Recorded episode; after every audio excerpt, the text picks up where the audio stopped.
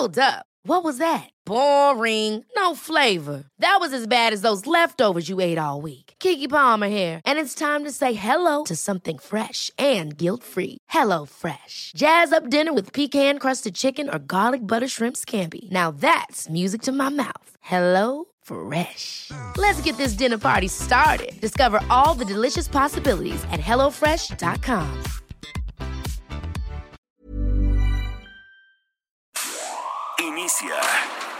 Las noticias de la tarde con Jesús Martín Mendoza en Heraldo Radio.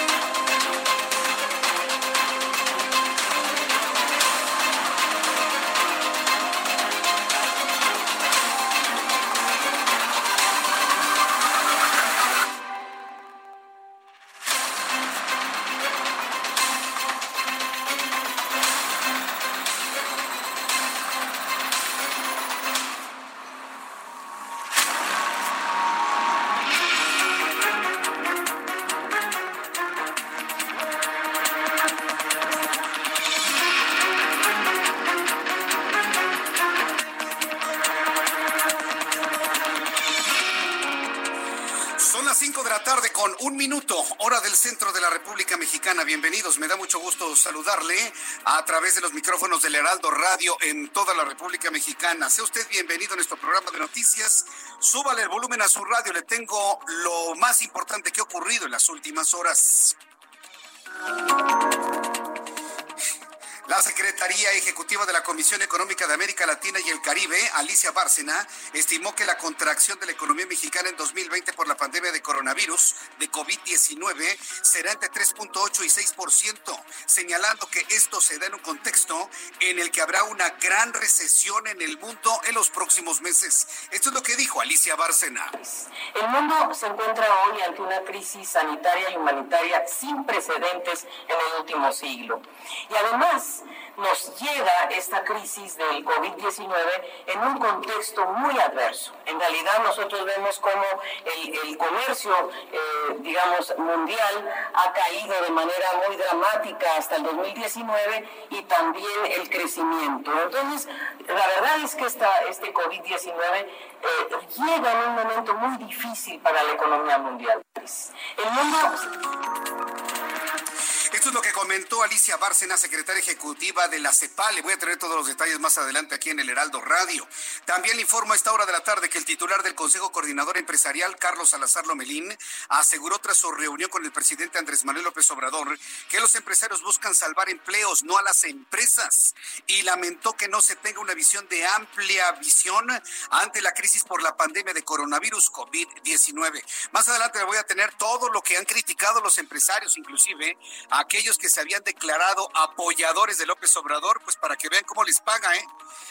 Para que vean, señores empresarios, cómo les está pagando el presidente de la República. Ahí los veo en sus reuniones acá muy apapachadores de López Obrador. Y ahora miren, hasta Carlos Salazar, presidente del Consejo Coordinador Empresarial, que lo vimos acá muy contento, muy apapachador, hoy ya critica la falta de paquetes y de apoyos por parte del gobierno a las empresas mexicanas. Más adelante le voy a tener todos los detalles de estas reacciones de los empresarios. Mientras tanto, hoy el presidente de la República, Andrés Manuel López Obrador, afirmó durante su conferencia que en la reunión que sostuvo el jueves con el sector empresarial acordaron trabajar de la mano contra la pandemia del coronavirus y esto es parte de lo que dijo esta mañana.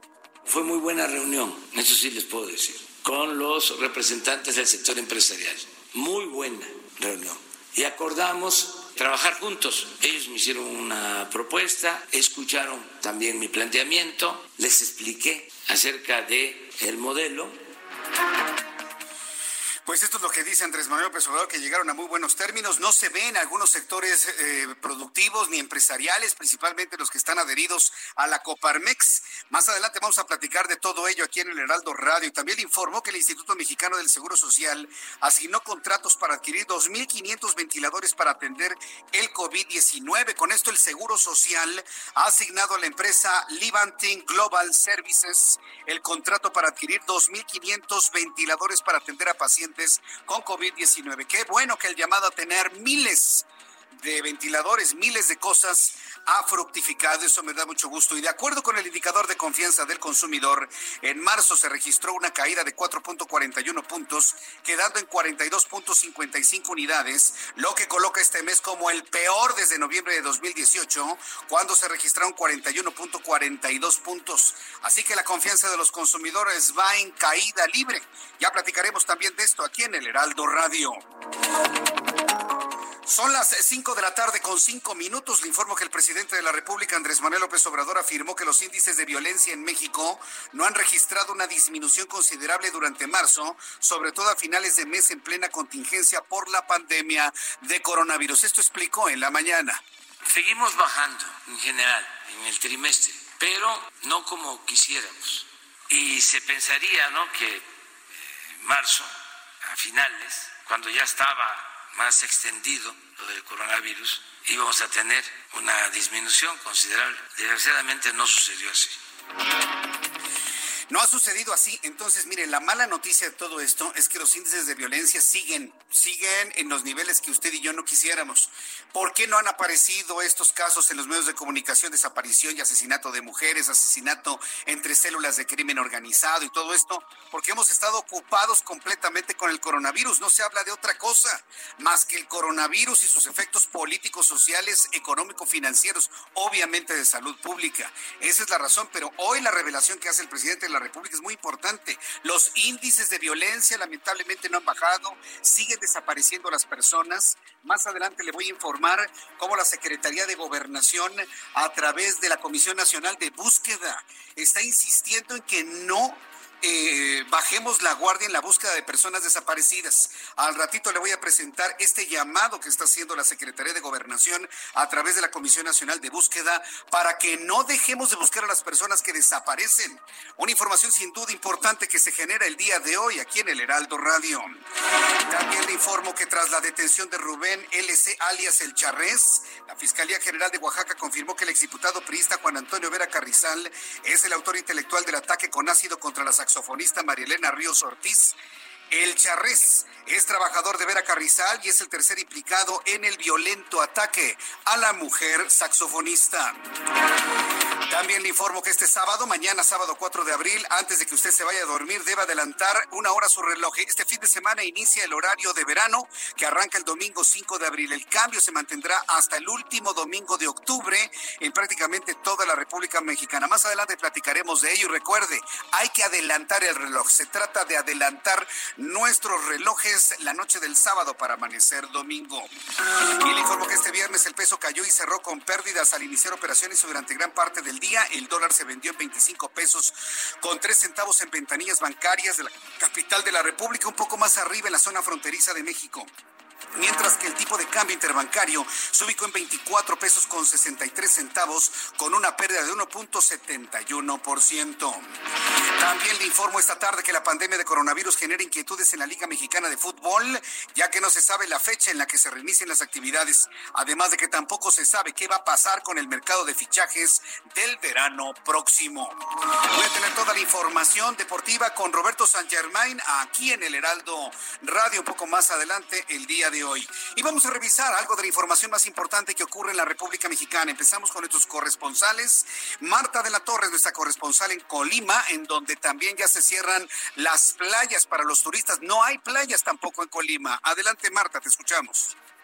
Gracias, Jesús Martín. Buenas tardes. Efectivamente, pues en la noche el gobernador del estado, Juan Ignacio Peralta Sánchez, dio este aviso a toda la población sobre el cierre de playas a partir de eh, ese mismo momento, desde ayer en la noche hasta el próximo 30 de abril. Todas las playas de Colima son tres municipios los que pues tienen playas, Armería, Tecomán y Manzanillo todas las playas estarán cerradas a los turistas se estarán eh, poniendo algunos cercos, se estarán pues también instalando cierres en algunos ingresos y bueno, donde hay un poco más de problemas es en Manzanillo, donde las playas están un poco más abiertas. Sin embargo, la medida se toma precisamente para evitar el contagio de entre las personas, porque bueno, a pesar de que hace dos semanas se hizo una declaración de emergencia, prácticamente aquí en Colima la eh, pues el panorama sigue eh, normal muchas personas siguen en la calle, en los centros, comprando y bueno, pues también ante esta situación, el gobernador decretó que además del cierre de playas estarían cerrando pues todos los negocios y los comercios no esenciales en esta entidad. Mi reporte. Muchas gracias por la información, Marta de la Torre. Gracias, buenas tardes. Que te vaya muy bien. Marta de la Torre es nuestra corresponsal allá en Colima. Entonces, ni cómo hacerle, ¿eh? No hay playas tampoco en Colima. Hay que recordar que ayer el gobernador del estado de Guerrero, Héctor Astudillo, también anunció el cierre de todas las playas del estado de Guerrero. Saludo con mucho gusto a Arnoldo García, nuestro corresponsal en Tamaulipas. Allá los gobernadores se reúnen para reforzar medidas contra el COVID-19. Adelante, Arnoldo, qué gusto saludarte. Bienvenido, muy buenas tardes. Buenas tardes. Los gobernadores Francisco García Cabeza de Vaca, Jaime Rodríguez Calderón y Miguel Ángel Riquelme de Tamaulipas, Nuevo León y Coahuila, respectivamente, se reunieron este mediodía en la ciudad de Reynosa para acordar medidas para reforzar la lucha contra el coronavirus en la región noreste del país. Entre las medidas acordadas está poner dispone, a disposición de la población de los tres estados todos los insumos y servicios de salud con los cuales se cuenta en conjunto, reiterar el llamado a los paisanos para que eviten realizar viajes no esenciales de Estados Unidos a México, exhortar a la población a reducir la movilidad entre las tres entidades si no es necesario viajar, destinar acciones para amortiguar el impacto del COVID-19 en la economía de acuerdo a las características de cada entidad, realizar un llamado a la federación para que las acciones para amortiguar el impacto negativo del COVID-19 en la economía nacional sea de gran alcance, revisar minuciosamente los sistemas estatales de salud para identificar carencias y solventar a la brevedad estas. Eh, Jesús Martín. Muy bien, pues Arnoldo, yo te agradezco toda la información, nos mantenemos al pendiente contigo allá en Tamaulipas. Saludos, fuerte abrazo, buenas tardes. Saludos. Nuestro corresponsal Arnoldo García, allá en Tamaulipas. Saludo con muchísimo gusto a Ignacio Mendíbil. Usted lo conoce, nuestro corresponsal en Durango. Adelante, Ignacio Mendíbil.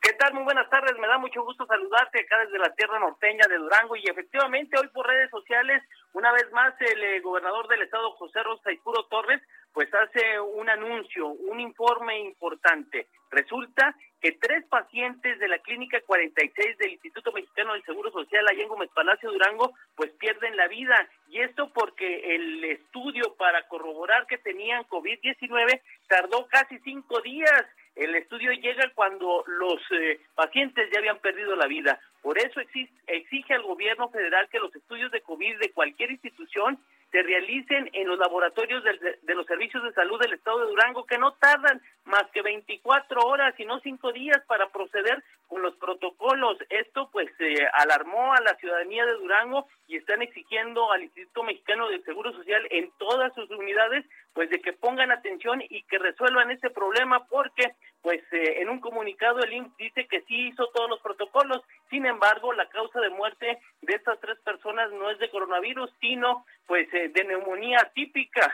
Por eso pues está muy inquieta la población de Durango y en lugar de irse ya de derechohabientes al ISTE o al Instituto Mexicano del Seguro Social, están recurriendo a los servicios del sector salud. Déjate comento rápidamente que aquí en Durango eh, la gente de epidemiología ha construido ya lo que son cápsulas para trasladar en ambulancias de los municipios a los eh, sospechosos de coronavirus. Estas eh, cápsulas están hechas aquí en Durango con materiales reciclados y de muy buena calidad y se cuestan alrededor de dos mil pesos hacerlas y son reciclables. Esto ha hecho eh, el, gobierno del estado para poder atender la demanda de hasta, hasta el momento, pues son 17 casos sospechosos los que se tienen en, y cuatro muertes aquí en Durango. Así las cosas, desde acá desde Durango te informa Ignacio Mendívil.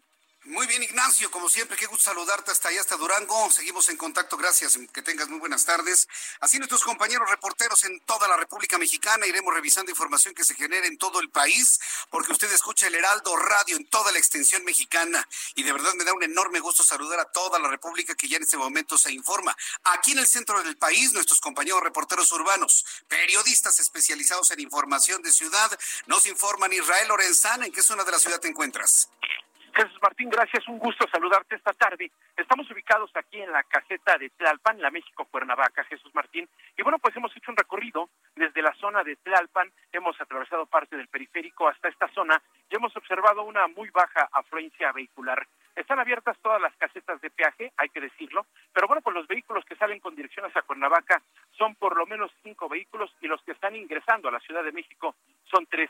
Ya te decía, una afluencia muy baja en esta caseta de Tlalpan, además una de las más pues concurridas. Hay que recordar que hoy es el término clases, comienzan las vacaciones de Semana Santa y bueno, pues en otros años, Jesús Martín, esto está prácticamente a reventar. El día de hoy, bueno, pues aparentemente la gente ha hecho caso de no salir de casa y bueno, pues esto se ve reflejado, por supuesto, en esta caseta de peaje, en esta caseta de cuota, en la zona de Tlalpan. Con dirección hacia la Ciudad de México, la circulación totalmente aceptable, Jesús Martín. Hay que recomendar a nuestros amigos no exceder los límites de velocidad. También hemos visto algunas unidades de la Policía Federal, ahora Gendarmería, perdón, ahora Guardia Nacional, Jesús Martín, los cuales están haciendo algunos rondines y nos han dicho que hasta el momento, pues ellos tienen un reporte de una afluencia muy baja de vehículos aquí en esta zona. Jesús Martín, es la información que te tengo.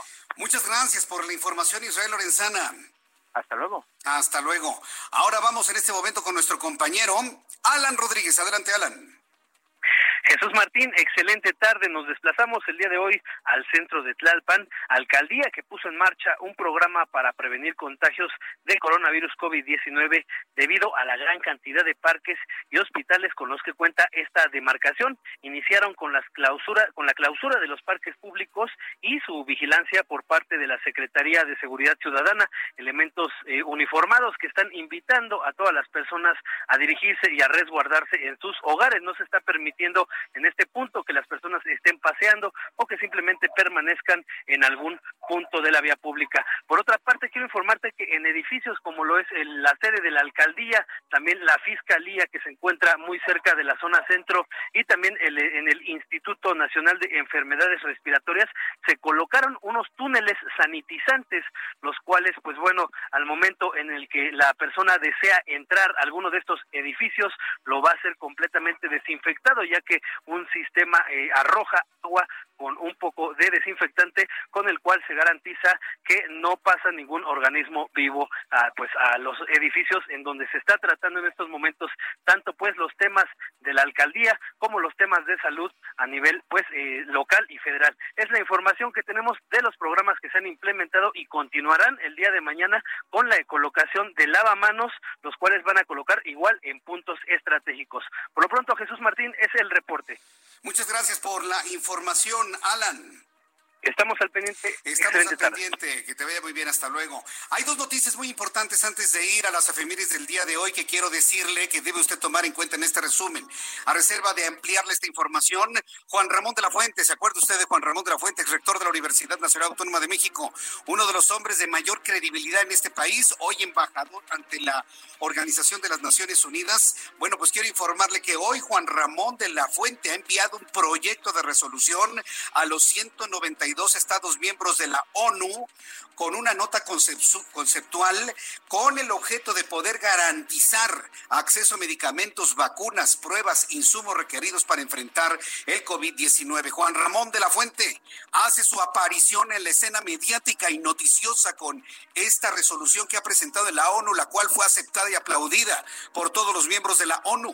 Este documento que surge desde un mexicano como Juan Ramón de la Fuente, bueno, pues tendrá y generará una colaboración mundial para que no falten medicamentos e insumos en todo el país para enfrentar el coronavirus. Otro asunto importante, le he compartido en mi cuenta de Twitter, arroba Jesús Martín MX, el fragmento de un video que nos llega desde Europa sobre la utilidad de utilizar, si sirve utilizar cubrebocas todos absolutamente, bajo la idea de yo me cuido, te cuido, tú me cuidas y yo te cuido, tú me cuidas y yo te cuido.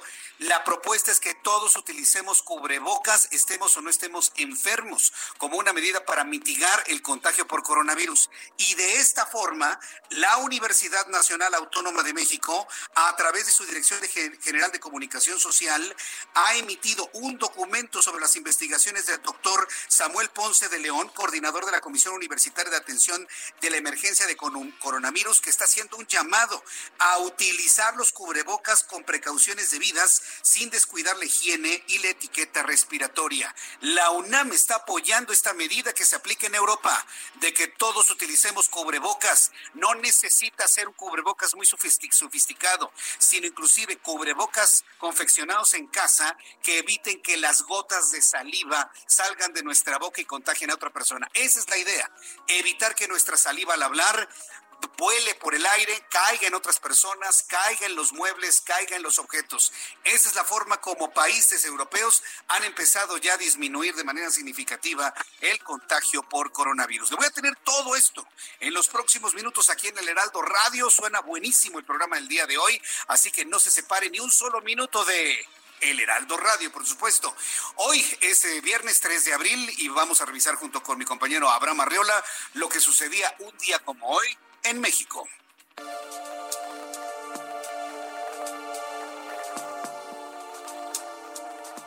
Esto es un día como hoy en México, 1871. Nació José Juan Tablada, poeta, periodista, diplomático mexicano incluso.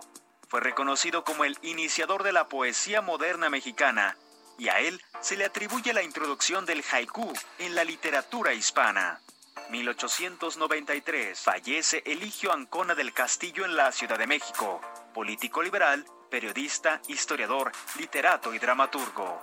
1921 nace Jesús Reyes Heroles en Tuxpan, Veracruz, político e historiador. Esto fue un día como hoy en México.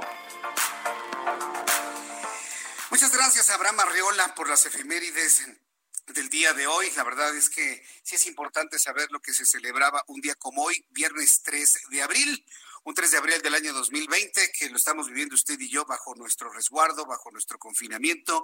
Y le digo un poquito más adelante, le voy a informar lo que los expertos de la UNAM han encontrado sobre el uso de cubrebocas. Insisto, no se necesita un cubrebocas muy sofisticado se necesita inclusive hasta cubrebocas que se puedan confeccionar en casa. La idea es evitar que las microgotitas de saliva que salen al hablar, inclusive al respirar, puedan caer en los objetos que utilizan o tocan otras personas. Entonces, todos utilizar eh, cubrebocas. Yo le invito a que vea el video que le he compartido a través de mi cuenta de Twitter, arroba Jesús Martín MX, arroba Jesús Martín MX. Ahí viene mucho de esto que le estoy comentando, por supuesto. Vamos a revisar las condiciones meteorológicas para las próximas horas. El Servicio Meteorológico Nacional, como todas las tardes, nos envía su más reciente informe meteorológico con las previsiones que se tienen para las próximas horas. Eh, debo decirle que la condición de calor sigue siendo la misma. La condición de calor se va a mantener durante los próximos días en todo el territorio nacional, principalmente en las zonas altas del centro de la República Mexicana, aunque ya observamos y el Servicio Meteorológico Nacional informa sobre el tránsito del Frente Frío número 48 con canales de baja presión y sistemas de alta presión. Lluvias fuertes a puntuales, muy fuertes en Coahuila y Nuevo León. En el más reciente boletín meteorológico, el Servicio Meteorológico Meteorológico Nacional, bueno, además de dar cuenta de este frente frío número 48, indica que habrá condiciones para lluvias puntuales muy fuertes en Coahuila, así como descarga eléctrica y caída de granizo en Nuevo León, Tamaulipas y Chiapas compártanos algo aquí en el centro del país, pero bueno, debo reconocer que está algo nublado. Si usted me está viendo a través de YouTube, en mi canal Jesús Martín MX, notará que hoy la luz es un poco más baja porque está nublado aquí en esta parte de la Ciudad de México desde donde yo me encuentro. Entonces parece, da la impresión de que va a llover y en el momento que empiece a llover, por supuesto, se lo voy a comentar aquí en el Heraldo Radio. Observamos también canales de baja presión que incrementan la probabilidad de lluvias y descargas eléctricas, como ya le comenté en estos puntos, e inclusive en una notita muy chiquitita que tiene el Servicio Meteorológico Nacional pronostica la posibilidad de la caída de algo de lluvia ligera en la Ciudad de México para las próximas horas. A ver si eso verdaderamente ocurre, aunque el promedio de temperatura en todo el país estará oscilando entre los 32 y 35 grados Celsius. Bueno, pues ya con estos elementos eh, atmosféricos que nos da a conocer el Servicio Meteorológico Nacional, le doy a conocer el pronóstico del tiempo para las eh, siguientes ciudades. Muchísimas gracias a quienes nos están escuchando en estos momentos en todo el país. Amigos en el Estado de México, en Toluca, para mañana sábado, temperatura mínima 7 grados, máxima 23, con un pronóstico de lluvia para mañana en la tarde, en este momento 21 grados. En Guadalajara, qué calor hace, 32 en este momento, mínima 11, máxima 32, cielo completamente soleado. Monterrey, lluvioso mañana, mínima 17, máxima 24. En Tampico, Tamaulipas, mínima 25, máxima 31, en este momento 28. Amigos de Villahermosa, qué gusto saludarlos, mínima 23, máxima 39. Calorcísimo allá en Villahermosa, Tabasco y aquí en la Ciudad de México. Termómetro en este momento 26, mínima 13 y la máxima para mañana 27 grados Celsius. ¿Con quién tanto hablas, Orlando?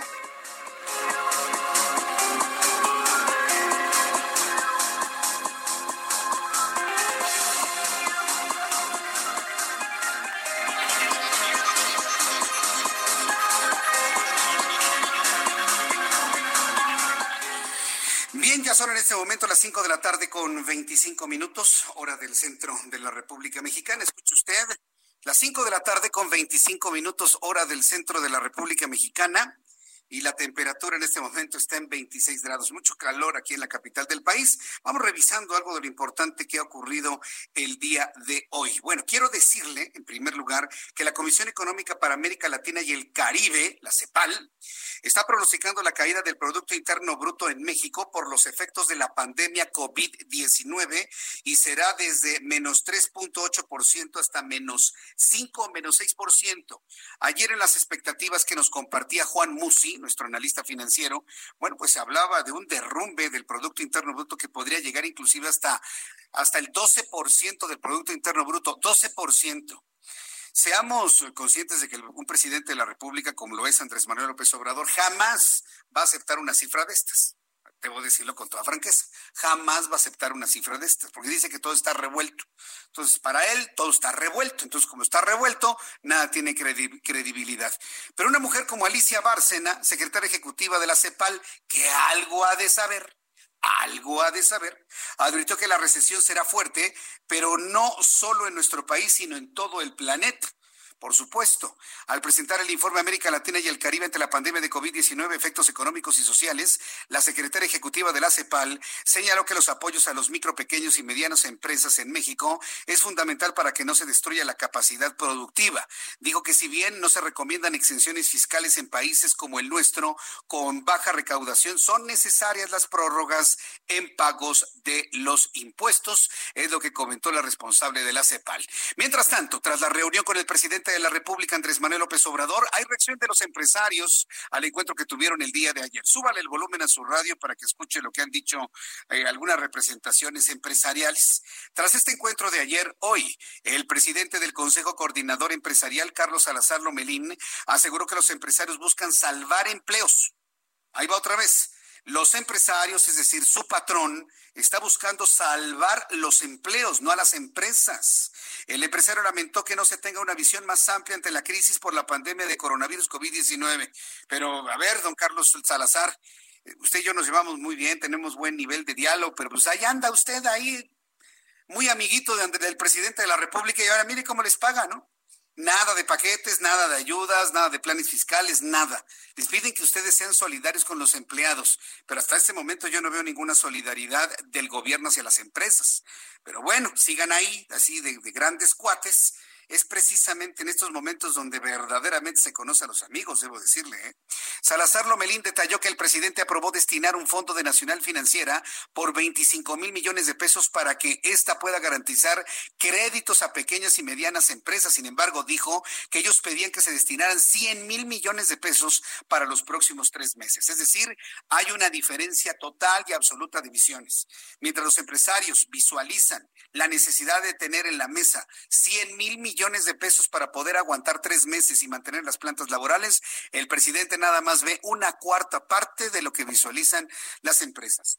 Una de dos, o no, o no es querer ayudar a los empresarios o, o no es no entender lo que significa ser empresario. ¿eh? porque también eso es altamente probable. El no entender la posición de un empresario, de un hombre, una mujer, mexicano o extranjero, que pone su propio dinero en la mesa para generar infraestructura, para generar riqueza y para abrir fuentes de empleo, es probable que no se tenga un conocimiento de lo que eso implica. Por lo tanto, ahí está la diferencia. Para que usted lo vea, los empresarios piden 100 mil millones de pesos de apoyos fiscales para poder mantener a los trabajadores y el presidente dice, van 25 mil. Y a ver, hágale como quieran, hágale como puedan, ¿no? métanle creatividad, apechuguen. Eso fue lo que les dijo ayer apechuguen, fue lo que les dijo ayer el presidente de la República. Entonces vamos a ver si tienen la posibilidad de apechugar los empresarios en nuestro país. Y bueno, pues también hubo una reacción por parte del presidente que afirmó que tras la reunión de ayer con el sector empresarial se acordaron reuniones permanentes para atender la emergencia. Destacó que se trató de una reunión amistosa en la que se expuso el nuevo modelo que pondrá en práctica para atender la crisis, pues indicó que no será más de lo mismo que se hacía antes. Ya sabe, trae este problema metido en la cabeza el presidente de que no le vayan a decir que está tomando decisiones neoliberales. Además comentó que se acordaron reuniones permanentes y se nombró Alfonso Romo para hacer el enlace entre el sector empresarial y la presidencia de la República. Esto fue lo que dijo el presidente de la República esta mañana. Pero fue muy buena reunión, eso sí les puedo decir, con los representantes del sector empresarial. Muy buena reunión. Y acordamos eh, trabajar juntos. Ellos me hicieron una propuesta, escucharon también mi planteamiento les expliqué acerca de eh, el modelo que vamos a poner en práctica, no eh, más de lo mismo que se hacía antes. Eh, fue una reunión, les diría, amistosa, fraterna, respetuosa, de colaboración. Quedamos en que vamos a estar reuniéndonos de manera permanente.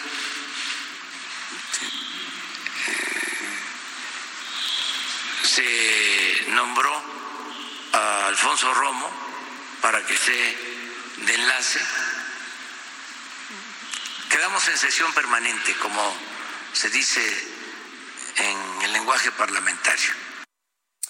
Bien, pues vamos a ver que de qué manera fluyen las cosas porque hubo acuerdos para la industria en general, para las empresas en general. También el presidente de la República anunció apoyos para la industria de la radio, la televisión, para los medios de comunicación.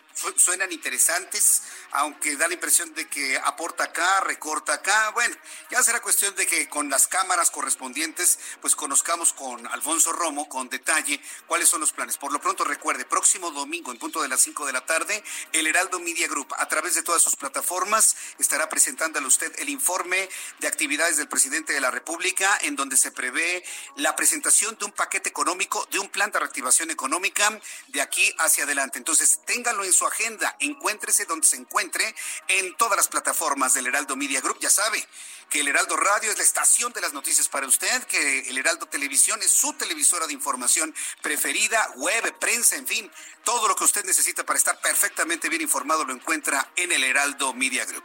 Voy a los anuncios y regreso enseguida. No se vaya a perder más adelante que la creatividad mexicana sigue avanzando. La orquesta rumbosa o rumbosa orquesta que es una orquesta mexicana, ha presentado a la opinión pública un nuevo tema musical sobre el coronavirus, pero se llama Quédate en casa. Más adelante le voy a presentar aquí en el Heraldo Radio de qué manera el folclore, cómo nos reponemos ante la tristeza que nos puede generar algunos estar encerrados. Pero bueno, es una cumbia bastante pegajosa que es creación del compositor Sandro García. Más adelante le voy a presentar este tema musical que bueno, ya empieza a ser el furor en todos lados de la República Mexicana. Voy a los anuncios, regreso enseguida. invito para que me escriba arroba Jesús Martín MX a través de Twitter. Escuchas a Jesús Martín Mendoza con las noticias de la tarde por Heraldo Radio, una estación de Heraldo Media Group. Escucha las noticias de la tarde con Jesús Martín Mendoza. Regresamos.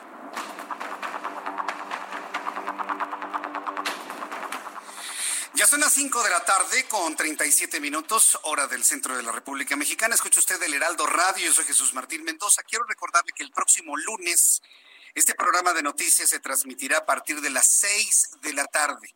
Para las personas que me han estado escribiendo, que quieren que nuestro programa inicie a las 5, ya envié todas estas inquietudes a la Dirección General del Heraldo Radio, la estación de las noticias de Heraldo Media Group. Ya están en conocimiento de todas las peticiones de las personas que me han pedido que nos mantengamos en el horario de 5 de la tarde a 8 de la noche. Será la dirección de nuestra empresa, será la dirección de nuestra emisora de radio la que determine si nos mantenemos desde las 5 o si empezamos a las 6. Pero la decisión en este momento es, a partir del próximo lunes, no se lo vaya a perder, lunes 6 de abril, las noticias del Heraldo Radio con Jesús Martín Mendoza, de 6 de la tarde a 8 de la noche, de 18 horas a 20 horas. Próximo lunes, de 6 de la tarde a 8 de la noche. Entonces, bueno, por, pero ya las inquietudes que me han hecho saber están en manos de la dirección.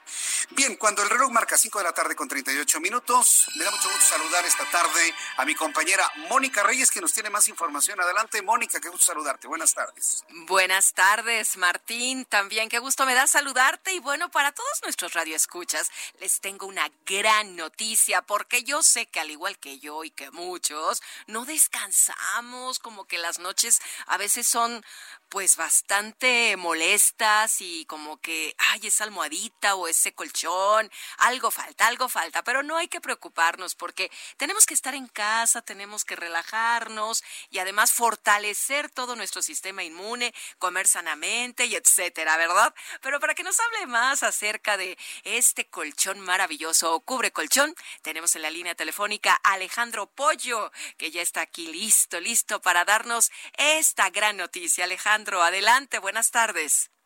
Buenas tardes, Mónica, ¿cómo estás? Muchas gracias. La verdad es que lo, acabas de explicar perfectamente bien, porque en estos momentos donde estamos tan preocupados y tan vulnerables, tenemos que cuidar nuestra salud y una de esas formas de cuidarla es descansando de la forma correcta. Entonces yo creo que llegó el momento de cambiar ese viejo colchón donde estamos durmiendo y tener el nuevo cubre colchón Soñare que nos va a permitir renovar nuestro colchón actual, pero a bajo costo. Así que por favor les voy a pasar un número de teléfono porque en cualquier momento lo van a necesitar. Es el 55 41 66 39 96. 55 41 66 3996. Además, es totalmente sin costo desde el interior de la República. Mónica, te voy a contar de qué se trata este nuevo cubre colchón Soñare Extra Confort. El cubre colchón Soñare Extra Confort, te imaginas, se coloca como una simple sábana de cajón sobre tu colchón actual, con lo cual lo pueden renovar a bajo costo. Este cubre colchón trae un relleno que consta de microfibras de gel que son tres, huecas, sólidas y en espiral y traen un 60% más de relleno con respecto al anterior. Con lo cual, es como dormir como entre las nubes. ¿Te imaginas durmiendo como en un hotel cinco estrellas? Bueno, pero todas las noches a partir de ahora. Claro. Además vienen todos los tamaños, porque viene, por ejemplo, si tienes una cama individual, pues viene individual. También viene matrimonial, queen y king size. Y lo mejor de todo esto es que ahora que nos tenemos que preocupar bastante por la higiene y por la salud, es hipoalergénico. ¿Qué quiere decir esto? Que lo puedes meter en la lavadora cuantas veces quieras, que te vas a olvidar de los virus, de las bacterias, de los hongos, de la piel seca que queda impregnada en el colchón o de la sudoración. Lo puedes meter cuantas veces quieras, que sale como nuevo, nunca se deforma ni pierde su calidad. Además tiene unas costuras en zigzag a lo largo de toda la superficie del cubrecolchón, donde está mucho más esponjoso. Ahí mismo tiene unas costuras en zigzag que atraviesan todo el cubrecolchón. Y estas costuras permiten el libre paso del aire, manteniéndolo siempre fresco, especialmente en estas noches de calor que estamos teniendo.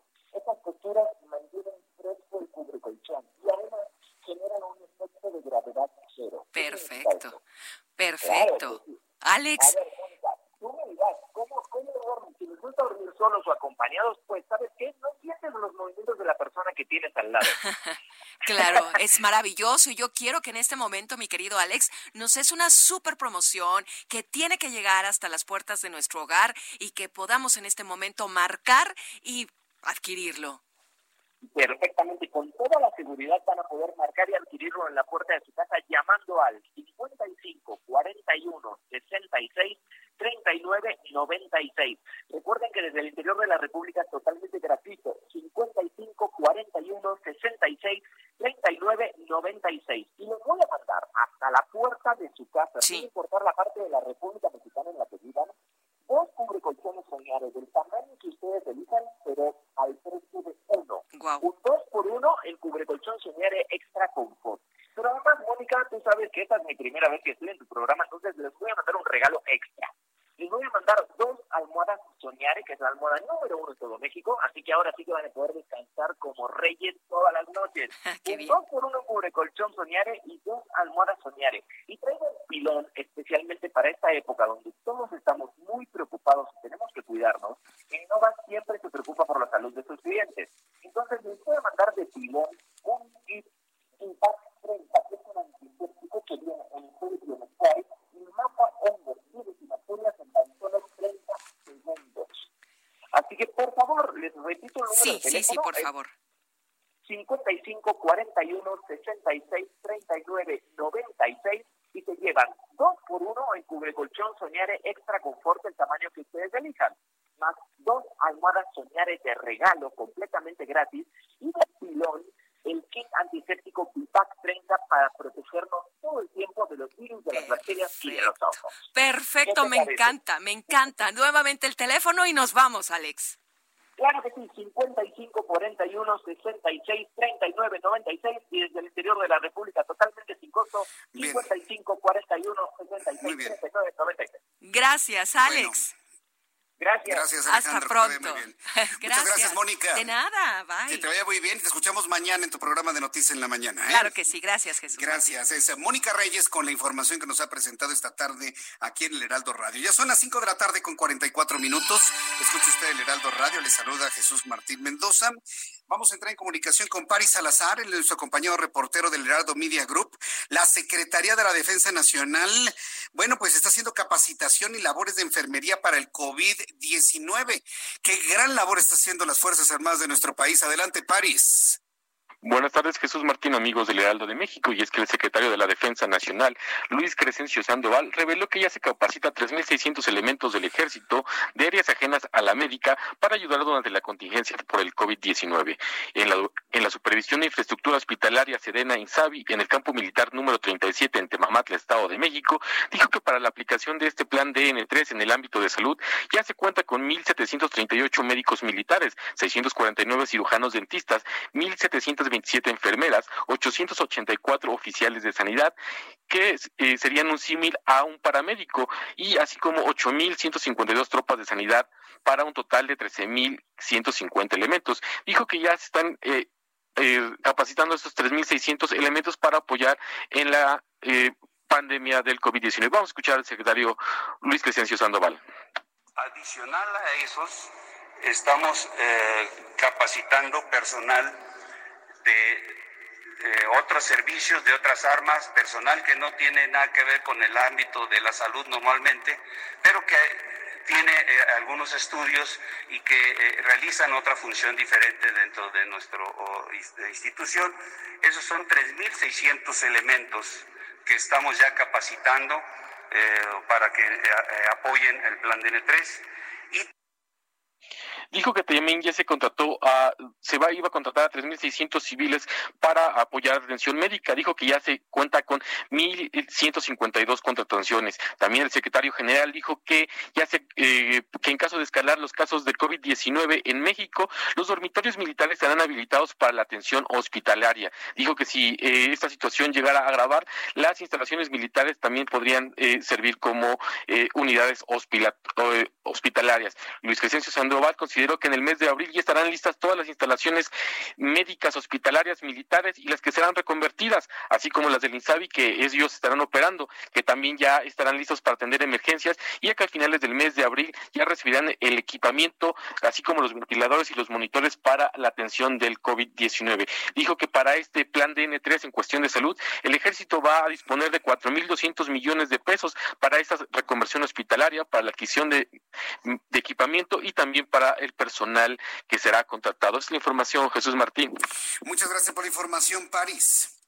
Buenas tardes. Muy buenas tardes. Entonces, noticia importante que debe quedar en su mente el día de hoy, se está sumando las Fuerzas Armadas, el Ejército Mexicano, capacitando enfermeros, enfermeras, capacitando personal, miles de ellos, y además con equipamiento para ayudar a las personas que necesiten apoyo respiratorio al padecer coronavirus. Diana Martínez es nuestra reportera también. Hay medidas en las cárceles federales para evitar que los internos se contagien de coronavirus. Adelante, Diana. Así es, Jesús Martín, muy buenas tardes. Pues como bien lo señalas, ante esta emergencia sanitaria se han implementado medidas preventivas en las cárceles federales y una de estas es que los internos mayores de 60 años de edad han sido reubicados en áreas con un adecuado nivel de aislamiento. Otra de las medidas implementadas por el órgano administrativo desconcentrado de prevención y readaptación social es la clasificación de la población penitenciaria con enfermedades de riesgo, esto para su mejor atención y prevención. Cada centro federal también está aplicando ciertos controles de detección de posibles síntomas entre los internos, también entre su personal y entre los visitantes en las áreas de acceso. Se ha colocado también jabón y, gel antibacterial en todos los centros y se desinfectaron eh, todo el transporte de personal y las áreas comunes. Eh, un dato que da el, el, órgano administrativo es que regularmente acudían 3.099 personas eh, en visita familiar y esta cifra disminuyó a 2.247 visitantes. Cada semana el, el, interno puede realizar una llamada telefónica a sus familiares y por el momento no hay visitas conyugales. Eh, también es importante mencionarte que eh, no se permite el acceso de personas de la tercera edad en la visita familiar y solamente eh, se permite el ingreso de una persona por interno. Una persona por interno y de esta manera están buscando que tengan el menor contacto con personas del exterior. ¿Se ha reportado alguna persona con alguna enfermedad viral hasta este momento de lo que se sabe, Diana Martínez? Hasta este momento no. Hay que eh, tomar en cuenta que en las cárceles federales hay menos internos, no es lo mismo que en las cárceles estatales. Eh, en las cárceles estatales, eh, por lo menos la Comisión de Derechos Humanos de la Ciudad de México recibió un reporte de un interno eh, que había este, tenido síntomas, pero resultó negativo. Se le hizo la prueba y resultó negativo en, COVID-19. Entonces, hasta el momento no tenemos ningún reporte de, de una, algún interno con, con el virus. Muy bien, correcto. Bueno, pues estaremos muy atentos, Diana Martínez, con todo lo que sucede en las cárceles. Es un punto, bueno, de hacinamiento que todos conocemos y que, bueno, de alguna manera debe tener total atención. Gracias, Diana Martínez, por la información. Que tengas muy buenas tardes. Buenas tardes.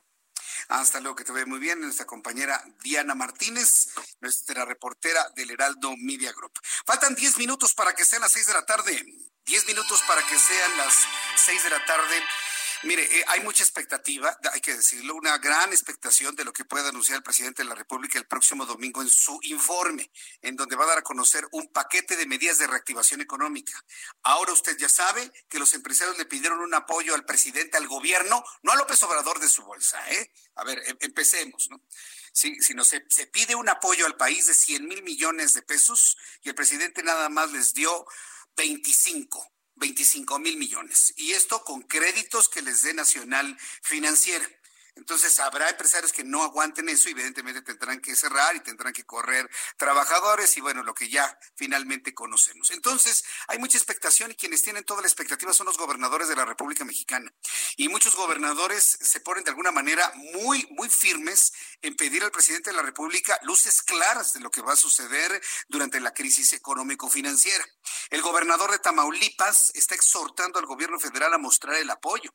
Y es que en Reynosa, Tamaulipas, fue llevada a la tercera reunión interestatal noreste encabezada por los gobernadores de Coahuila, Nuevo León y como anfitrión Francisco García Cabeza de Vaca, donde se anunció una fuerte campaña de invitación para no transitar por las carreteras. Sin embargo, el gobernador de Tamaulipas, García Cabeza de Vaca, hizo un exhorto de nueva cuenta a la federación a voltear al norte y mostrar apoyo en materia económica.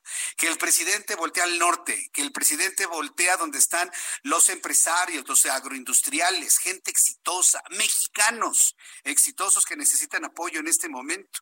En el estado de Tamaulipas eh, pospuso el cobro del impuesto sobre nómina a empresas que tengan menos de 20 trabajadores. Dijo, hemos pedido que la Comisión Federal de Electricidad no vea y que en abril y mayo se condone el consumo de luz en viviendas de interés social a aquellos que más lo necesitan. Este fue el exhorto que hizo Francisco García Cabeza de Vaca, gobernador de Tamaulipas. Vamos a escucharlo. Porque acuérdense que la geografía y la situación de cada uno de los estados puede ser similar, pero nunca va a ser igual. Entonces, cada uno de los estados está llevando a cabo medidas al respecto. Pero una en la que sí coincidimos es exhortar al gobierno de la República, al gobierno federal, que también se sume a este esfuerzo, a estos sacrificios que estamos llevando a cabo nosotros los estados, en el entendido que sabemos que nuestra recaudación se está yendo eh, a los suelos, que los ingresos van a la baja y que vamos a tener repercusiones muy fuertes dentro eh, de las participaciones que recibimos día a día. Y es por eso que hemos exhortado a la federación, yo hice lo propio, de pedirle que la Comisión Federal de Electricidad también se sume a estos esfuerzos. Si lo están haciendo los estados, que ellos hagan lo propio y que en los meses de abril y mayo también condonen el pago del recibo de luz a aquellas personas que consumen eh, electricidad. Obviamente estamos hablando de eh, viviendas de interés social, aquellos que más lo necesitan son parte de las acciones que estamos pidiendo a la federación, independientemente de que sabemos que este, que este domingo el señor presidente de la República va a dar a conocer eh, acciones en materia económica para apoyar y respaldar a los sectores productivos. Esperamos que sea de un gran alcance.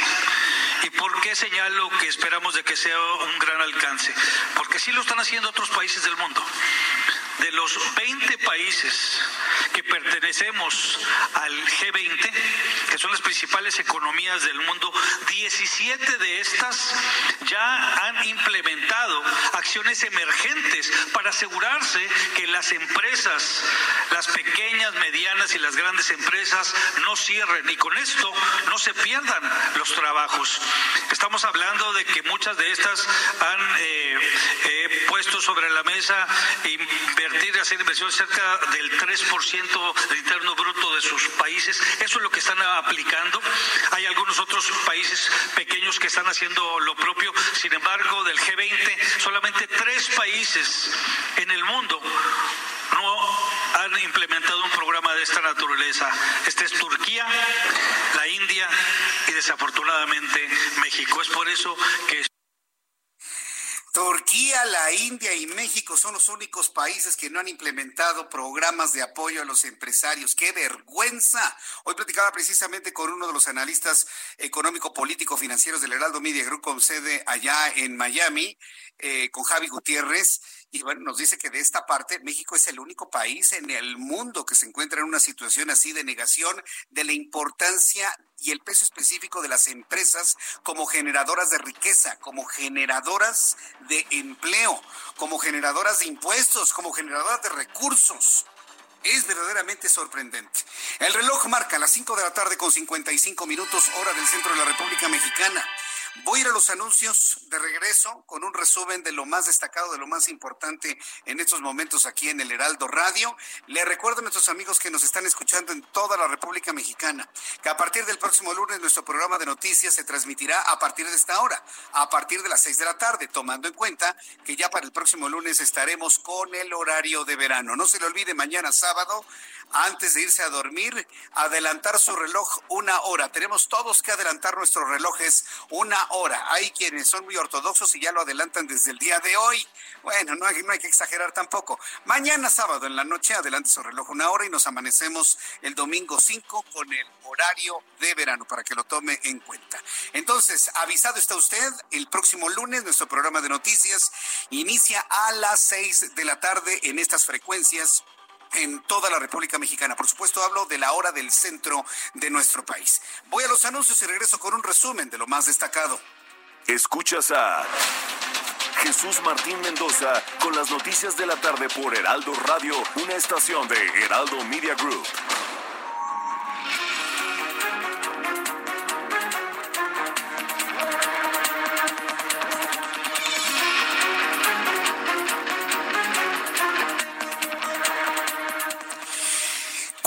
De la tarde en punto, tiempo del centro de México, le doy la más cordial bienvenida a nuestros amigos que nos sintonizan en el Heraldo Radio en toda la República Mexicana. Este es un resumen con las noticias más importantes. Siguen las calificadoras bajando la expectativa de inversión de nuestro país. Sigue nuestro país mal ante el mundo en materia de inversión. Qué noticia tan preocupante. Y es que la calificadora Fitch Ratings, la Fitch rebajó este viernes también la calificación de México de BB más a BB simple, con perspectiva negativa. La calificación de la petrolera mexicana Pemex en momentos en que la compañía estatal afronta una abultada deuda, grandes pérdidas y menores precios internacionales del crudo. Mal y de malas se siguen acumulando elementos que, bueno, pues muestran una verdadera debacle dentro de petróleos mexicanos. Fitch ha rebajado también la expectativa de inversión, la calificación de inversión de petróleos mexicanos. En este resumen también le informo que la secretaria ejecutiva de la Comisión Económica para América Latina y el Caribe, la CEPAL, Alicia Bárcena, estimó que la contracción de la economía mexicana en 2020 por la pandemia de coronavirus será entre el 3.8 y 6%. Nuestros analistas han considerado que podría ser el doble de lo máximo que considera eh, Alicia Bárcena. Sin embargo, señaló que esto se da en un contexto en el que habrá una gran recesión en el mundo en los próximos seis meses. También informo que el Instituto Mexicano del Seguro Social asigna un contrato para la adquisición de 2.500 ventiladores para atender el COVID-19 LIMS.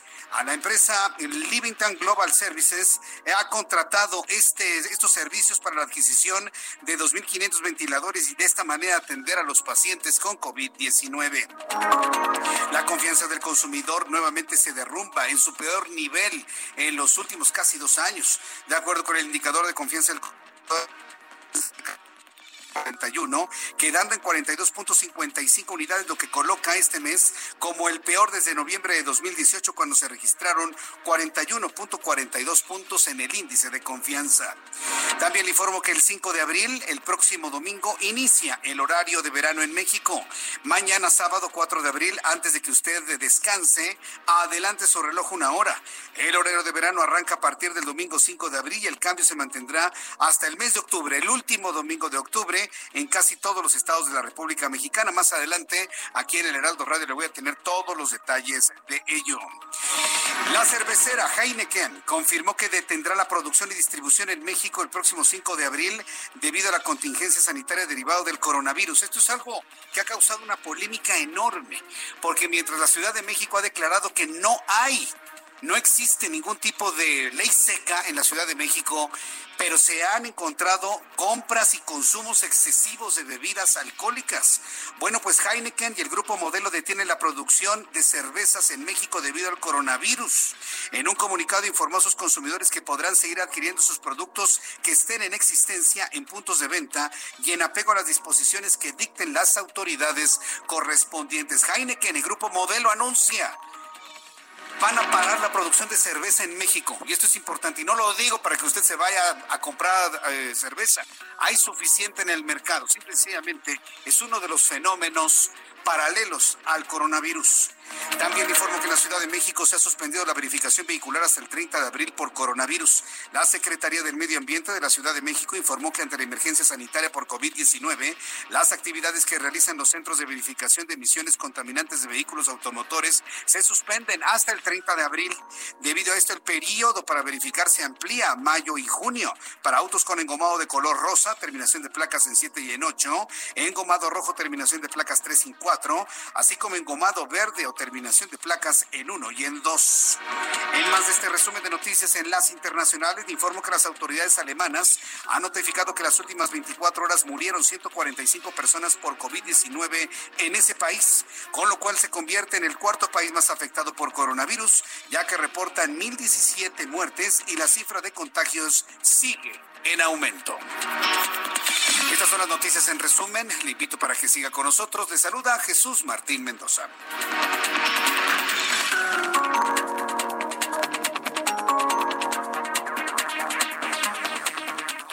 Bien, ya son las seis de la tarde con cinco minutos, las seis de la tarde con cinco minutos, hora del centro de la República Mexicana. Me da mucho gusto saludar a nuestros amigos que a partir de esta hora nos sintonizan, que no lo pueden hacer a partir de las 5 de la tarde, pero les he presentado un resumen que aglutina nuevamente todo lo destacado, lo importante del día de hoy. Recuerde que en punto de las 7 de la noche estaremos transmitiéndole la conferencia nocturna de coronavirus, en donde, bueno, pues estaremos conociendo los últimos números hasta este momento. Sabemos de más contagiados, sabemos de más personas fallecidas en nuestro país. También otro asunto importante, dos asuntos que sí quiero compartirle que van en la línea con las prevenciones para contagiarnos de coronavirus, para no contagiarnos de coronavirus, quiero decir, es que investigadores de la Universidad Nacional Autónoma de México y, esto me parece que es muy destacado y por eso se, se, lo comparto, están destacando que es útil la utilización de cubrebocas. Yo espero que hoy Hugo López Gatel haga algún tipo de comentario sobre esto porque lo dice la UNAM. Sugieren expertos de la UNAM usar cubrebocas. La protección personal de la salud es la prioridad en este momento. A partir de hoy, en condiciones de aglomeración, dice la UNAM en este comunicado, como transporte público, metro, camiones, metrobús, mercados, filas, tiendas, se debe priorizar el uso de cubrebocas para enfermos y no enfermos, ¿eh? para todos. Así lo afirmó el doctor Samuel Ponce de León Rosales, coordinador de la Comisión Universitaria para la Atención de la Emergencia de Coronavirus, quien llamó a hacer uso de los cubrebocas con las precauciones debidas sin descuidar la higiene y la etiqueta respiratoria. Aunque no deben usarse máscaras N95, las cuales son de uso exclusivo para personal médico. En este momento la transmisión del virus causante de COVID se intensifica a consecuencia de que sigue circulando en la ciudad por ello. Te llamamos a no moverte, quédate en tu casa y a utilizar los cubrebocas si hay que salir para evitar que las gotitas de saliva anden volando por el aire y de esta manera va en coincidencia con un podido disminuir el índice de transmisión. Usar el cubrebocas. Yo te cuido, tú me cuidas. Yo te cuido, tú me cuidas. Yo me cuido y tú te cuidas. Es decir, nos cuidamos todos entre sí utilizando cubrebocas. Puede usted ver este video en mi cuenta de Twitter, arroba Jesús Martín MX, arroba Jesús Martín MX. Saludo con mucho gusto a mi compañera Claudia Espinosa, corresponsal en el estado de Puebla, quien nos informa sobre la cadena de solidaridad que está pidiendo el gobernador de esa entidad a poco. Claudia Espinosa, adelante, te escuchamos. Así es, Jesús Martín, te saludo a ti y a todos los amigos del Heraldo de Media Group. Pues como lo mencionas este día, el gobernador Miguel Barbosa Huerta aquí en Puebla hizo un llamado de apoyo para el sector empresarial. Esto para que puedan donar artículos que se requieren para enfrentar la contingencia por el COVID-19 aquí en la entidad a través de lo que llamo cadena de solidaridad. ¿Qué pueden donar o qué se estará solicitando a grupos empresariales y a fundaciones? Pues cubrebocas, también artículos de despensa, artículos como caretas que sirvan para dotar al personal médico y es que señalaba que a pesar de que se ha dado los recursos de parte del gobierno estatal, estos no van a ser suficientes, pues tan solo un tanque que se requiere para las ambulancias para el traslado de los pacientes de COVID, pues va de un costo de los 280 mil a los 300 mil pesos y será prácticamente imposible que el gobierno absorba los gastos de manera sola. Y es que hoy pues se da a conocer que la entidad sigue aumentando los casos positivos, estamos en 113 casos, en 47 han sido dados de alta, 64 se mantienen activos y por lo menos 11 personas se reportan ya graves en la entidad en 14 municipios. Así las cosas en Puebla. Te saludo. Muy buena tarde. Muchas gracias, Claudia Espinosa. Que te vaya muy bien. Hasta luego. Bueno, pues vamos a comprársela al señor Barbosa, ¿no? Gobernador de Puebla. Está haciendo estos llamados y estas cadenas de solidaridad a empresarios, pero pues hasta este momento, pues se tiene que ver algo, por, lo menos de los gobiernos locales. Eh, tengo una línea Juan Aureoles, el gobernador constitucional, pide a López Obrador que envíe a Michoacán insumos para hacer frente al COVID-19. Adelante, Charbel, te escuchamos.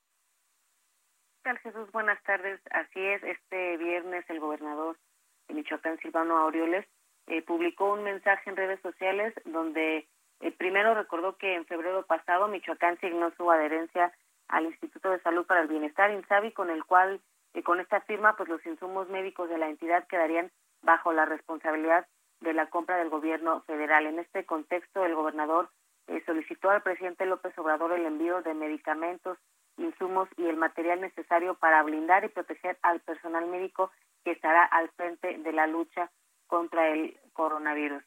Eh, Aureoles dijo que actualmente Michoacán le hace frente a esta contingencia con las reservas del año pasado, por lo que eh, esta urgencia sanitaria, dijo, amerita que el gobierno de López Obrador haga fluir los recursos extraordinarios para atender la salud de los michoacanos. Hay que recordar que en Michoacán se han confirmado 25 casos de coronavirus, 16 de ellos en Morelia, 6 en Lázaro Cárdenas, donde eh, ya hubo una defunción por este padecimiento, Jesús. Bien, pues eh, Charbel, yo te agradezco que nos hayas dado esta información desde Michoacán. Muchas gracias y que tengas muy buenas tardes. Seguimos pendientes. Seguimos pendientes. Vamos con Mayeli Mariscal. Ella es nuestra corresponsal en el estado de Jalisco, está ahí en Guadalajara. Adelante, Mayeli, te escuchamos. Hola, ¿qué tal? Muy buenas tardes. Buenas tardes al auditorio. Así es, el día de hoy se confirman dos decesos más por causa de coronavirus. Los dos hombres, eh, uno en el municipio de Puerto Vallarta de 30 años, eh, tenía padecimientos de hipertensión arterial y eh, debido a su trabajo pues estuvo en contacto con personas extranjeras, es lo que mencionan. Finalmente falleció el día de ayer en este hospital de Puerto Vallarta del Instituto Mexicano del Seguro Social. Eh, la otra persona es un hombre de 76 años que viajó recientemente a Estados Unidos, a San Fernando, California, y eh, a su regreso pues presentó algunos síntomas, fue atendido en el hospital regional de este municipio para posteriormente trasladarlo al hospital civil Juan y Menchaca, en donde finalmente también se registró su deceso el día de ayer. Así es que en estos momentos en Jalisco contamos eh, lamentablemente con seis personas que han fallecido debido a, a coronavirus. Tenemos hasta estos momentos 104 personas confirmadas y comentar también en otra información que el día de hoy el gobernador Enrique Alfaro Ramírez eh, dio a conocer algunas rutas de transporte público que estarán ofreciendo de forma gratuita el traslado al personal médico y enfermera, así como también otras unidades que de forma gratuita está eh, poniendo a disposición el gobierno del estado y que estarán llevando al personal eh, de salud precisamente a los hospitales y eh, esto será de forma gratuita. También se les estarán eh, bonificando a través de, su nómina algunas personas que no están basificadas, sobre todo del Hospital Soquipan y eh, de hospitales civiles. Eso fue lo que informó el día de hoy el gobernador de Jalisco y también por último que en los principales accesos carreteros de la entidad ya se están instalando algunos filtros sanitarios en donde se está revisando a los camiones, sobre todo transporte de pasajeros y algunos vehículos, para detectar eh, alguna persona que pueda aportar síntomas de coronavirus y no permitirle el ingreso a la, a la entidad. Esa es la información. Mm, sí, correcto. Bueno, pues gracias por la información. ¿Y así esa es la decisión? ¿No pedirle, no permitirle el ingreso a la entidad?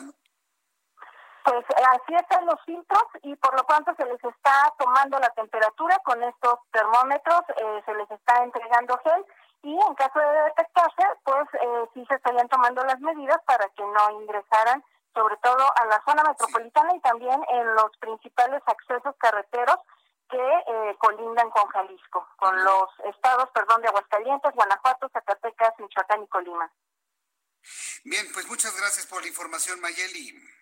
Hasta luego, buenas tardes. Hasta luego. E, Enrique Alfaro es uno de los gobernadores de la República Mexicana que han destacado por sus eh, acciones muy claras, muy concretas, muy bien dirigidas a evitar que se incremente el coronavirus en el estado de Jalisco. Y mire que los datos de alguna manera estarían confirmando ello. Eh, Saludo con muchísimo gusto a mis compañeros reporteros urbanos, periodistas especializados en información de ciudad. A esta hora de la tarde, ¿dónde te ubicas? Alan Rodríguez, adelante, te escuchamos. Jesús Martín, tenemos ligera carga vial en calzada de Tlalpan con dirección al sur a partir del cruce de Río Churubusco y hasta la zona de Periférico. En dirección al centro, el desplazamiento es favorable desde calzada tasqueña y hasta Avenida del Taller, donde hay ligera carga para ingresar al centro de la capital. Es el reporte que tenemos esta tarde, Jesús Martín. Estamos al pendiente. Muchas gracias por la información, Alan. Excelente tarde. Excelente tarde también para ti. Vamos a nuestro compañero José Arturo García, que nos tiene más información en la Ciudad de México. Adelante, José Arturo.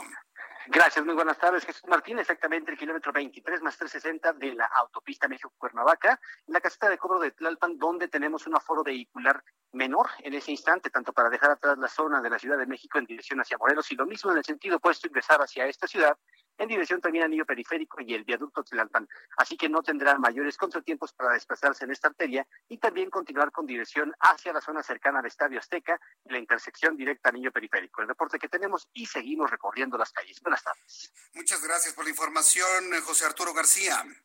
Hasta luego. Hasta luego, que te vaya muy bien. Nuestros compañeros reporteros urbanos, muy atentos en toda, en todo el país para de esta bueno, en toda la Ciudad de México, quiero decir, para que de esta manera sepa usted por dónde sí y por dónde no debe circular. Bien, en este momento ya son las seis de la tarde con 16 minutos hora del centro de la República Mexicana. Quiero informarle eh, dos asuntos que me parece que son muy importantes tomarlos en cuenta. Uno, este viene de la Comisión Nacional de Búsqueda por parte de la Secretaría de Gobernación. La Comisión Nacional de Búsqueda informa que en la Comisión Nacional de Búsqueda de Personas Desaparecidas seguimos trabajando. Si necesitas reportar la desaparición de una persona, puedes hacerlo. Quiero informarle que aún con el problema del coronavirus que tenemos, la delincuencia en México no ha bajado. Y debo decirle que ni siquiera han bajado los índices de delincuencia. Hoy lo reconoció el presidente de la República, Andrés Manuel López Obrador, en su conferencia matutina. Marzo ha sido uno de los, de los meses más difíciles en cuanto a asesinatos, personas desaparecidas y demás. Entonces, eh, la Secretaría de Gobernación de Olga Sánchez Cordero, sensible a que en los medios de comunicación nos hemos dedicado única y exclusivamente a hablar del coronavirus, hemos dejado de lado otros temas igualmente importantes como es esto, que siguen desapareciendo personas que siguen desapareciendo por las razones que usted quiera, por problemas familiares, por problemas de salud, por problemas entre grupos de criminales, por venganzas, por la razón que usted quiera, sigue este fenómeno ocurriendo en México. Por lo tanto, la Comisión Nacional de Búsqueda, que depende de la, Secretaría de Gobernación, informa que se pueden seguir buscando personas. Si necesita usted reportar la desaparición de una persona, hágalo a la línea telefónica 5513 099024 55 1309 9024 o al 800 028 7783 desde cualquier parte del país. Le repito, 800 028 7783 o también desde cualquier parte del mundo 185 52 62 31 09. Lada gratuita internacional, 100, hay que marcarlo, 185 52 62 31 09. O bien, ingresando a la siguiente dirección electrónica, CNB, que es Comisión Nacional de Búsqueda, CNB reporta desaparecidos.segov.gov.mx, CNB reporta desaparecidos.segov.mx .gov.mx. Otro asunto importante, hay un personaje eh, que usted lo conoce, un político mexicano que algunos lo visualizaban como un fuerte candidato a la presidencia de la República, pero nunca quiso, y me refiero a Juan Ramón de la Fuente, es rector de la Universidad Nacional Autónoma de México y hoy es embajador ante la Organización de las Naciones Unidas. Bueno, pues quiero informarle que la delegación mexicana que encabeza el embajador Juan Ramón de la Fuente ha enviado el proyecto de resolución a otros 292 miembros de la ONU, ¿sí? Que indica, o bueno, que que pide garantizar el acceso a medicinas, vacunas, pruebas e insumos requeridos para enfrentar el coronavirus. Bueno, pues con una nota conceptual en la que se señala que en la reunión virtual del G20 celebrada la semana pasada, el presidente de México planteó la posibilidad de que la ONU asuma un papel activo para garantizar el acceso a medicamentos y equipos médicos a través de una cooperación internacional sólida y efectiva. Asimismo, señala la nota, el secretario general de la ONU, Antonio Guterres, acaba de dar a conocer un importante documento sobre la responsabilidad compartida y la solidaridad global para poder hacer frente a la pandemia. Ambos planteamientos no solo son compatibles, sino complementarios. Son tiempos para actuar con solidaridad y evitar prácticas monopólicas, evitar prácticas especulativas que aumenten costos, retrasen la recuperación de la población mundial. Entonces, Juan Ramón de la Fuente está exhortando a la ONU para que lance estos llamados de solidaridad para que todo el mundo, todo el mundo, venga de donde venga, tenga los insumos necesarios para enfrentar la pandemia de coronavirus. Bueno, pues esto es lo que destaca sin duda alguna de este documento. Son las seis de la tarde con 20 minutos, seis de la tarde con 20, hora del centro de la República Mexicana. El índice de confianza del consumidor elaborado de manera conjunta por el Instituto Nacional de Estadística, Geografía e Informática, así se llamaba antes, ¿no? Instituto Nacional de Estadística y Geografía es ahora, y del Banco de México, se ubicó en marzo en 42.6 puntos, lo que significó una baja de 1.2 puntos respecto de febrero con datos desestacionalizados. Bueno, a ver, vamos a explicarlo más con palitos y bolitos, como dice Carlos Allende Sí, eh, eh, simple y sencillamente es que no hay, no hay confianza en este momento de los consumidores a comprar otro tipo de artículos. Es decir, la confianza en la economía, la confianza en la estabilidad ha bajado de manera significativa a niveles que no se veían desde noviembre de 2018. Hasta el aviso se posterga, hasta nuevo aviso se posterga el levantamiento de la encuesta nacional del consumidor debido a la contingencia sanitaria que se vive el país por el coronavirus. Este es un dato importante. Fíjese que tanto el INEGI ¿sí? Como ahora, pues el censo de población y vivienda están suspendidos. El INEGI no podrá hacer encuestas, sondeos, entrevistas, preguntas, nada, por supuesto, porque han sido suspendidas debido al coronavirus. No es posible que las personas se acerquen a otras a menos de dos metros y para evitar esa posibilidad, simple y sencillamente sean suspendidos. Así que muchos de estos datos nos vamos a tardar en conocerlos. Así que, bueno, pues esto es lo que ha sucedido eh, con este índice de confianza. Hasta nuevo aviso, tendremos nuevos datos de índice de confianza. Otro asunto, el Instituto Mexicano del Seguro Social asigna un contrato para la adquisición de 2.500 ventiladores para atender COVID-19. ¿Cómo se entendió esta parte, no? Hospital, una cama y un ventilador. Se necesitan muchos hospitales, cientos o miles de camas, miles de ventiladores. Bueno, pues eso ya se entendió y finalmente el Instituto Mexicano del Seguro Social asignó a la empresa Levantin Global Servicios LLC un contrato para la adquisición de 2.500 ventiladores para atender a pacientes con coronavirus. De acuerdo con el contrato publicado en Compranet, el Instituto Mexicano del Seguro Social invirtió 93 millones 641 mil dólares en la compra del equipo médico. Debido a la contingencia sanitaria, no hubo licitaciones. No se está perdiendo tiempo en este momento en licitaciones. Se están haciendo adjudicaciones directas. Eh, inclusive hasta por decreto, así lo ha hecho el presidente, y se invirtió en tres tipos de equipo, 500 ventiladores de traslado pediátrico, mil ventiladores adultos y otros mil aparatos también para adultos. Entonces el Seguro Social avanza con el equipamiento, aquí nada más esperemos que lleguen a tiempo. Ese es el asunto, ¿no? De que lleguen a tiempo tomando en cuenta la velocidad de los contagios que en México se están dando también. La falta de insumos para atender posibles casos de COVID-19 no es el único problema que enfrenta el personal de enfermería del eh, Centro Médico del Instituto Mexicano del Seguro Social en Jalisco.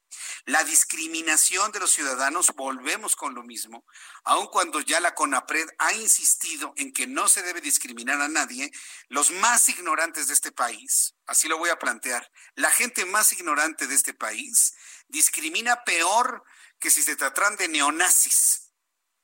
Ahí están todos alarmándose porque ven a un joven pelón. Ay, es un neonazi. Ay, ¿qué tal discrimina usted a una enfermera que fue a salvarle la vida a un hombre? Las han bañado con agua clorada. No se vale, de verdad que no se vale. Bueno, pues la discriminación de los ciudadanos y la negligencia de sus familiares de posibles casos han complicado su vida. En entrevista con Ricardo Gómez, una enfermera detalla sobre los casos de discriminación y falta de insumos. ¿Quiere escuchar este, este testimonio para podernos sensibilizar y evitar este tipo de prácticas? Lo escuchamos aquí en el Heraldo Media Group. Yo me siento vulnerable en cuestión de que no hay el gel suficiente para todo el personal. No hay alcohol suficiente, pero la verdad es que sí me siento vulnerable. Incluso platicando con mis compañeros, todos nos sentimos vulnerables en el aspecto de que mientras llegan las pruebas rápidas, los compañeros siguen trabajando. Hasta cierto punto sentimos que nos vamos a contagiar casi la mayoría por el desabasto que se tiene. Entonces, eh, tratamos de aumentar las medidas de precaución lo más que podemos. Solamente se dan una bata, una careta de acetato y tus guantes. ya, ya es todo lo que te lo que te proporcionan. Pero mientras tanto, los que están como posibles contagios, la verdad es que el personal no tiene la, lo necesario para protegerse. Bien, esta es una declaración de una enfermera allá en el centro médico, en el centro médico de Jalisco, donde denuncia este tipo de prácticas. Pero mire, esto no las amilana. Yo he sabido, me han contactado enfermeras que dicen que ellas van a estar al pie del cañón ayudando a quien lo necesite. El reloj marca las seis de la tarde con 25 minutos. Después de los anuncios, no se lo vaya a perder. Avísele, por favor, a toda la gente que usted conoce. Le voy a presentar una de las muestras folclóricas que tiene la sociedad mexicana para hablar del coronavirus ya le había presentado un tema del coronavirus hace algunas semanas. Bueno, pues salió otro tema musical que empieza a causar un enorme revuelo en el país. El autor es la Rumbosa Orquesta, le voy a platicar quién lo hizo y están haciendo el llamado de quedarnos en casa debido al coronavirus. Después de los anuncios se lo presento y le voy a invitar a que me dé todos sus comentarios a través de Twitter, arroba Jesús Martín MX. Mensajes y volvemos. Escuchas a Jesús Martín Mendoza con las noticias de la tarde por Heraldo Radio, una estación de Heraldo Media Group. Escucha las noticias de la tarde con Jesús Martín Mendoza. Regresamos.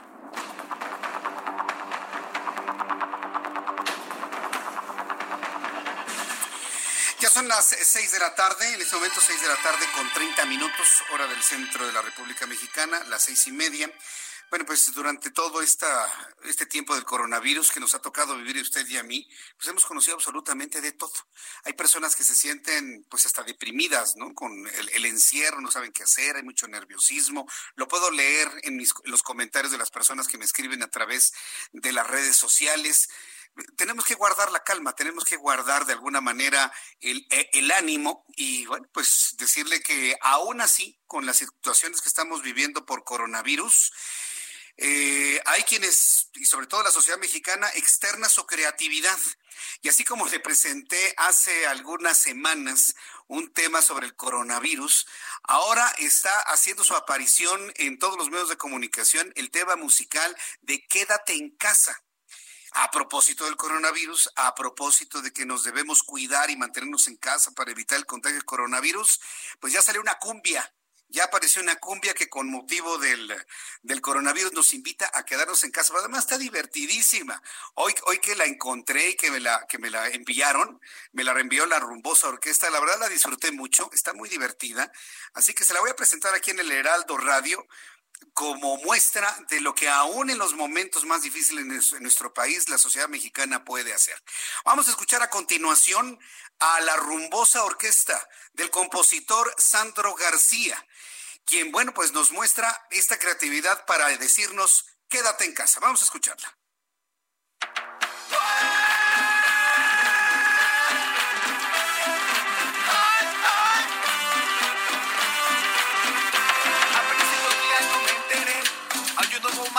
Que usted.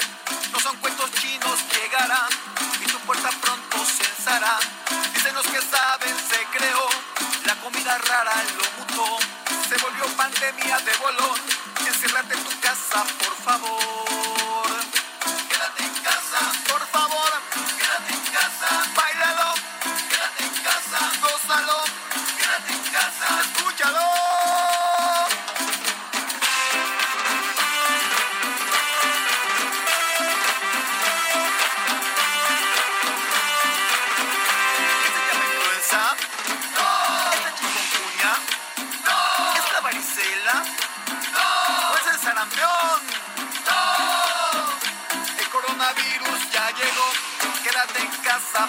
Favor. Lávate las manos con fervor. Limpia los lugares con pasión. El coronavirus ya está aquí. Cuida a tu familia, ve por ti. Tu sana distancia guardarán. Ni besos ni abrazos,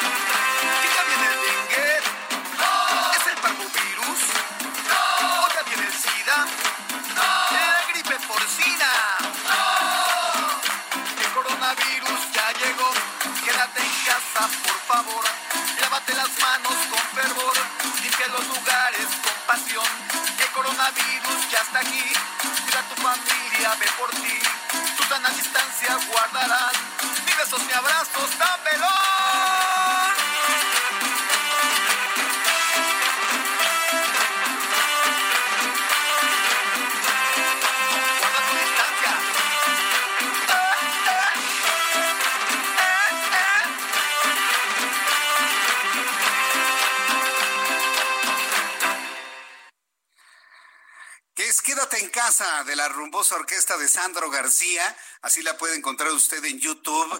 La verdad es que está causando sensación en muchas personas que se ponen a bailar. Y mira, a mí lo que me gusta, y por eso la rescaté, es para que de alguna manera quien quiera escucharla y quiera hacer esta convocatoria de quedarse en casa de esta manera tan tan creativa y tan interesante, pues lo hagan y la pongan la voz usted en YouTube, en el canal de Sandro García, de su rumbosa orquesta, y la va a encontrar. El llamado es quédate en casa y todos nos hemos sumado a ese llamado, desde el gobierno federal, la Secretaría de Salud, la Secretaría de Gobernación, las cámaras de radio y televisión, el Heraldo Media Group te hemos hecho este llamado, quédate en casa. Pero aún así, fíjese que existen alguna serie de empresarios que de alguna manera, pues ven eh, este momento como el momento de trabajar. Digo, cada quien tiene su idea. Y fíjese que me han contactado algunas personas de una empresa eh, eh, bueno, agradezco a Sandro García que me haya enviado este material, que la verdad está muy divertido.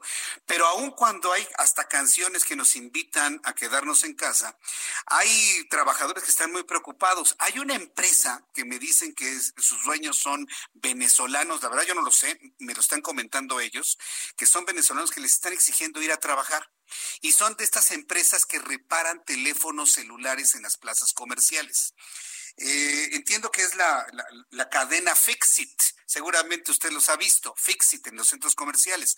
Pero como las plazas comerciales están cerradas, pues no tiene ningún sentido que vayan a trabajar. Y si llegan a reparar un teléfono celular, Estamos conscientes usted y yo que los teléfonos celulares son un factor de altísimo riesgo para la transmisión de un virus, y no necesariamente el coronavirus, ¿eh? sino cualquier otro tipo de enfermedad viral o bacteriana. Usted y yo sabemos que los teléfonos celulares son artefactos, son instrumentos que acumulan una gran cantidad de bacterias y virus propias de las personas. Un teléfono celular es como un cepillo de dientes, para que me entiendan. Un teléfono celular es como un cepillo dental, ni más ni menos. Tiene todas las babas, todos los flujos nasales, bucales de la persona que lo usa.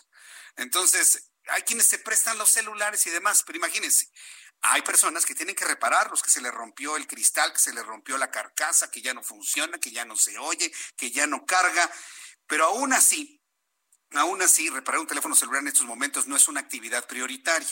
Me están diciendo estas personas que me están enviando que trabajan en Fixit, que la marca no permite cerrar las sucursales y amenaza que si cerramos estamos automáticamente despedidos.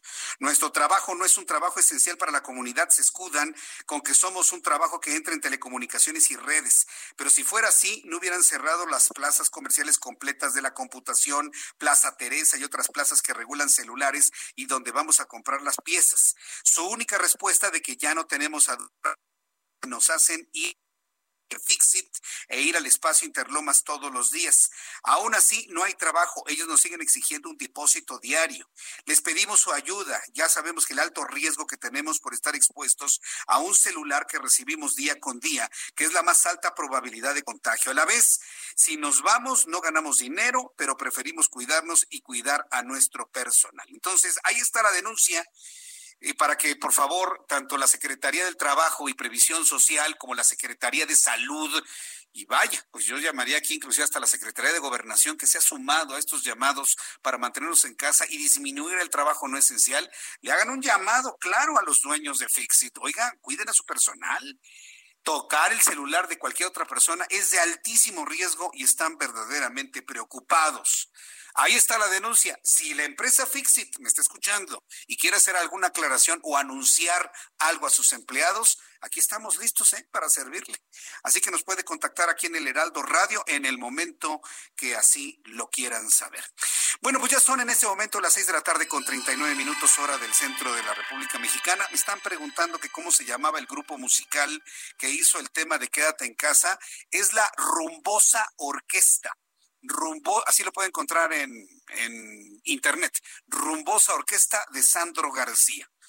Rumbosa Orquesta de Sandro García. Me han estado preguntando varias personas, lo estoy viendo aquí, me da mucho gusto que les haya gustado. Bien, otros asuntos, así como estamos hablando de empresas que no tienen esta sensibilidad para cuidar a su personal, hay otras que sí lo hacen. Y esto me da mucho gusto saberlo por parte de una empresa que se llama Smart Fit, que se ha dedicado a lo que es el, eh, eh, la atención del cuerpo, el ejercicio. Eh, y bueno, pues ahora pues algunas de estas sucursales seguramente están cerradas. Y bueno, hemos contactado con Oriol Cortés, quien es el director de, de mercadotecnia de estos gimnasios Smart Fit, a quien yo le agradezco estos minutos de comunicación con el Heraldo. Estimado Oriol Cortés, bienvenido, gusto en saludarlo. El gusto es mío, Jesús. Muchas gracias por invitarme. Bueno, pues hemos visto que la moda de hacer ejercicio se ha extendido, pues no nada más en México, sino prácticamente en todo el mundo. Y hemos visto que SmartFit se ha reproducido de manera muy exitosa en México. Platíquenos de esto, de, cómo está la cultura de, de, bajar de peso, de hacer ejercicio y cómo lo están enfrentando ahora en una situación de crisis con el coronavirus. Oriol. Mira, como bien dices, SmartFit llegó hace 10 años en México. México es un país que cada año ha ido aumentando la cultura de hacer deporte. Yo creo que más que hacer deporte, de ser más saludables. Es algo bueno porque desgraciadamente pues estamos en los rankings que nadie quiere estar, en el de obesidad, en el de obesidad infantil, en el de problemas cardiovasculares. Entonces nosotros estamos muy contentos de poder aportar nuestro pequeño granito de arena en ayudar que tener un México más sano, tener un México más saludable. Y ahora, pues en la coyuntura, que como bien dices, nosotros desde el día 19 de marzo decidimos, incluso antes de que el gobierno lo solicitara, cerrar nuestros gimnasios para evitar la propagación del coronavirus, tanto para nuestros clientes como para nuestros colaboradores. Y desde entonces lo que hicimos es abrimos una plataforma que se encuentra en nuestra página web, smartfit.com.mx, que se llama Entreno en Casa y donde ponemos a disposición de todo México, no solo de nuestros usuarios, entrenamientos gratuitos para ayudar que este quédate en casa sea más divertido, sea más ágil y también te permita mantenerte más saludable. Qué bueno que se tiene esa sensibilidad, esa sensibilidad, sobre todo porque sé que a Smartfield le ha ido bien en México, sobre todo porque ha promovido la cultura de la salud. En el caso, por ejemplo, de la empresa hacia sus trabajadores, ¿cómo han podido resolver este reto que es, que es importante para todos los empresarios? ¿Cómo estamos resolviendo? Yo creo. Ahora mismo, pues tenemos todo nuestro corporativo haciendo home office, está trabajando desde su hogar. Por cierto, por, bueno, por cierto, no, por suerte nuestra empresa estaba bastante digitalizada y eso no ha sido un impedimento. Y pues ahora mismo todos nuestros empleados que están en los gimnasios pues están de vacaciones, disfrutando de vacaciones pagadas normales como marca la ley y esperando poder volver a trabajar. Estamos en contacto muy, muy de cerca con la Secretaría de Salud y con Presidencia y lo que queremos pues poder trabajar pero en un ambiente seguro y que nos permita a todos estar de una forma confiable. Entonces lo que vamos a hacer es esperarnos a que ellos nos digan cuándo es la mejor y en la mejor fecha para poder volver y cómo debemos volver a poder operar. Ahora, cuando se vuelve a operar, imagino que van a regresar renovados, ¿no? Es decir, con nuevas ideas, con nuevas estrategias, con nuevos planes. ¿Qué es lo que se tiene en materia de planes en SmartFit para poder ofrecer un mejor servicio y seguir impulsando la cultura de la salud, Oriol? Mira, lo más importante es cuando, cuando decidimos crear el producto de Entrena en Casa, lo creamos para un producto que perdure con nosotros. ¿Por qué? Porque en SmartFit tenemos muy claros que la forma de hacer deporte, tanto como en la vida en general, va a cambiar después del coronavirus. La gente quizás tiene menos confianza o simplemente se ha acostumbrado a hacer unas rutinas en casa y se ha acostumbrado a otro estilo de vida y sabemos que el deporte fuera de los gimnasios va a ganar mucho peso. Entonces nosotros no solo estamos grabando videos ahora para en esta etapa de confinamiento, sino para poder tener una línea de, llamémosle negocio, donde nuestros usuarios y tanto el público en general puedan encontrar formas de hacer deporte fuera del gimnasio. El gimnasio sigue siendo una parte muy importante porque hay muchas actividades y mucha parte relacionada con el tema de crecer, eh, de, bajar de peso más rápido, a lo mejor ganar más músculo que requieres de máquinas especiales que siempre no tendremos en casa, pero creemos que podemos tener un producto combinado donde la gente pueda hacer entrenamiento en la calle, en su, en su hogar o donde quiera, combinado con el gimnasio. Bien, pues eh, sobre todo la baja de peso, porque es el principal reto que tenemos en México, uno de los países que tienen mayor índice de personas con obesidad junto con Estados Unidos, pues es un mercado de superoportunidad, ¿no, Oriol?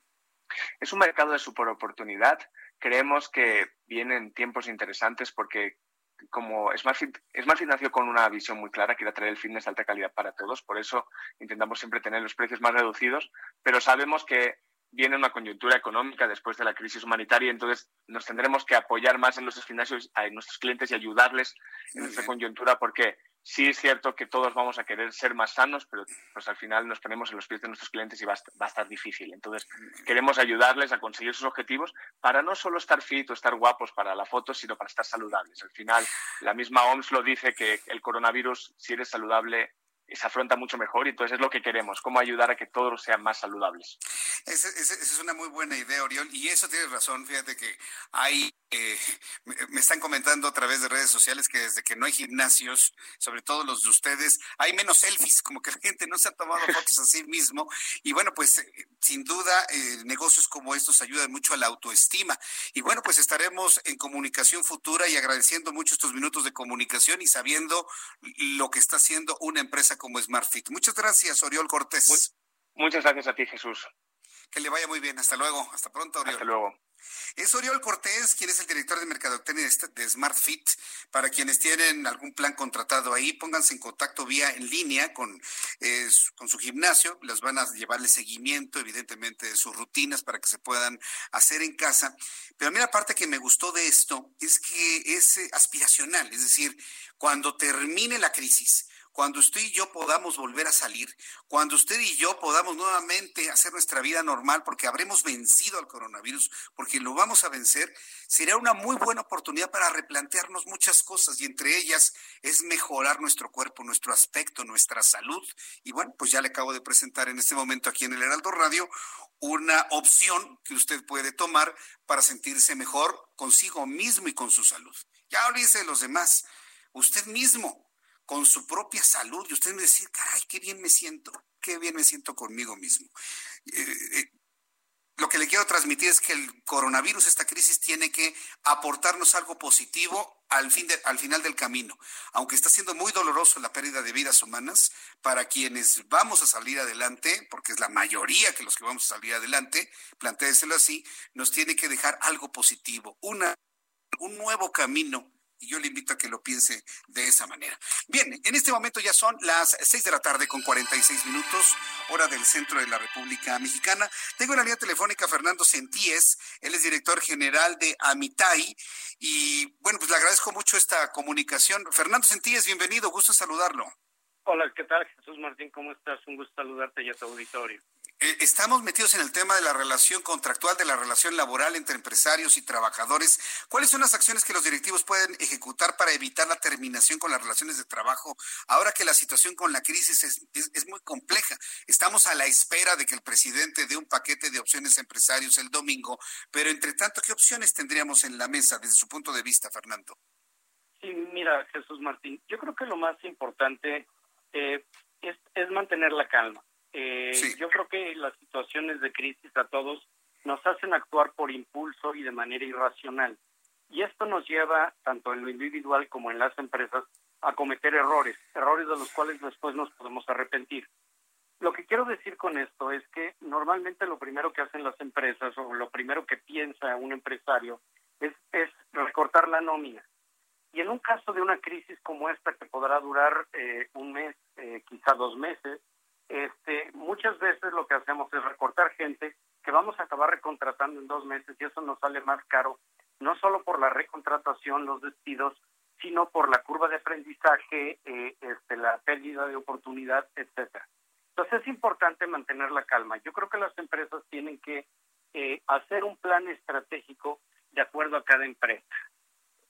Mm un plan estratégico de acuerdo a cada empresa. Entonces, eh, ir como primera opción al despido de personal, a reducir la planta laboral, es, es un error, un error de empresarios, ¿no? Pero es muy común en México, ¿no? Sí, efectivamente, pero eh, cuando yo hablo de hacer un plan estratégico, me refiero a que cada empresa es diferente por su tamaño, por su naturaleza, etcétera.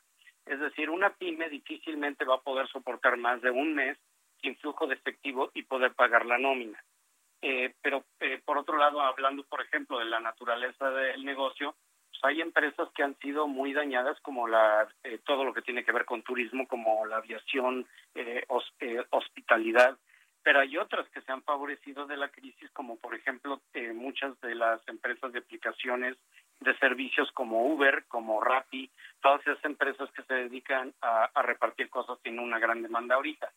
Entonces, lo que quiero decir es que no hay one size fits all. Cada empresa tiene que hacer su plan de acuerdo a su situación financiera, etcétera.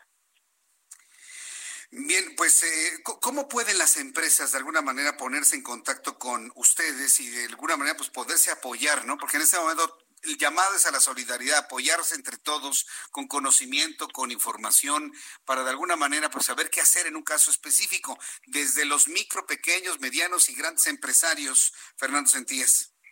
Sí, así es. Mira, Martín, nosotros hemos este, publicado algunos documentos con algunos consejos eh, para nuestros clientes, eh, diciéndoles precisamente lo que te estoy diciendo y siguiendo algunos puntos.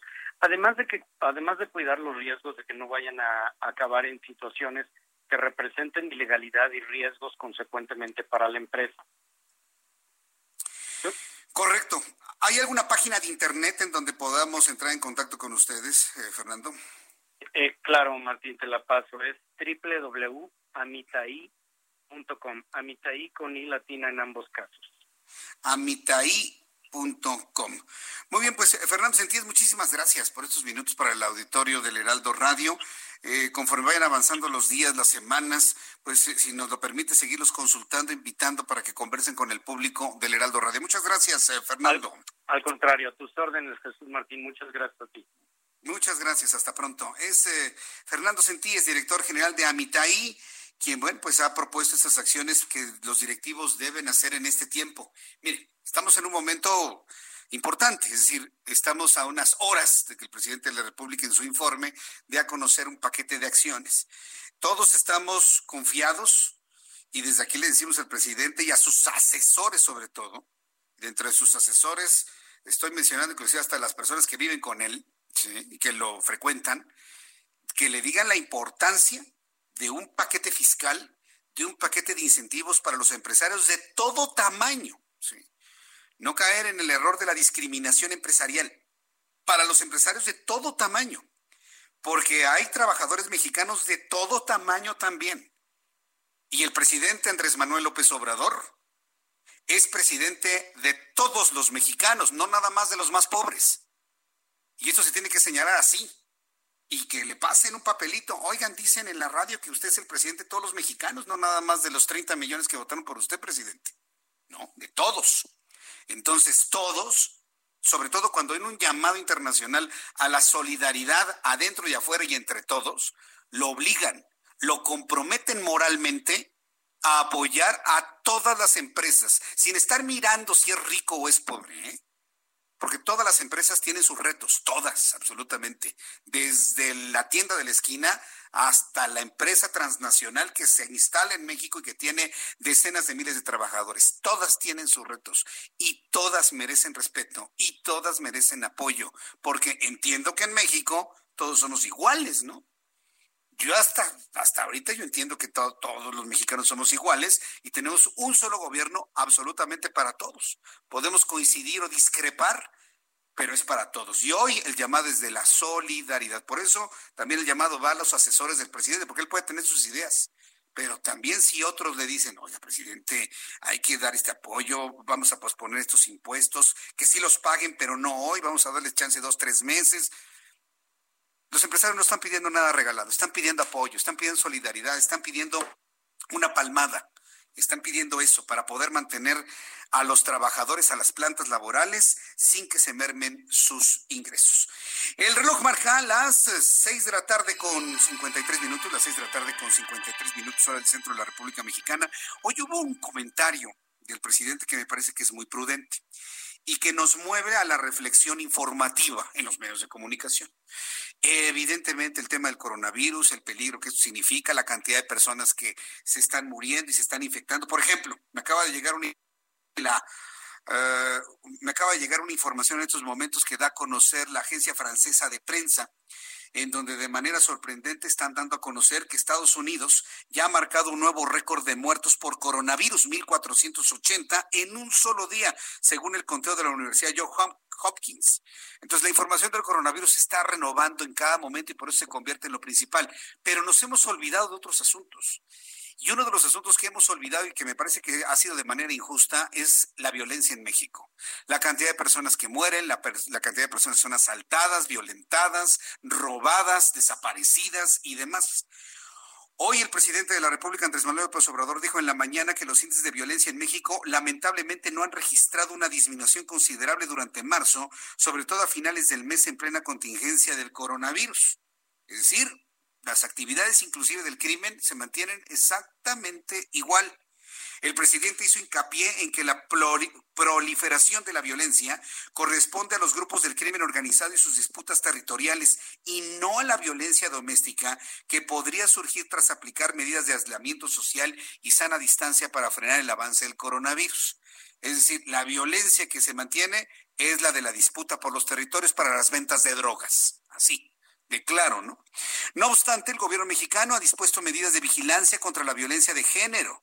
Quiero aclarar que no se trata de violencia familiar para que no se diga sin fundamento que como la gente está en sus casas hay más violencia, señaló el presidente de la República, Andrés Manuel López Obrador.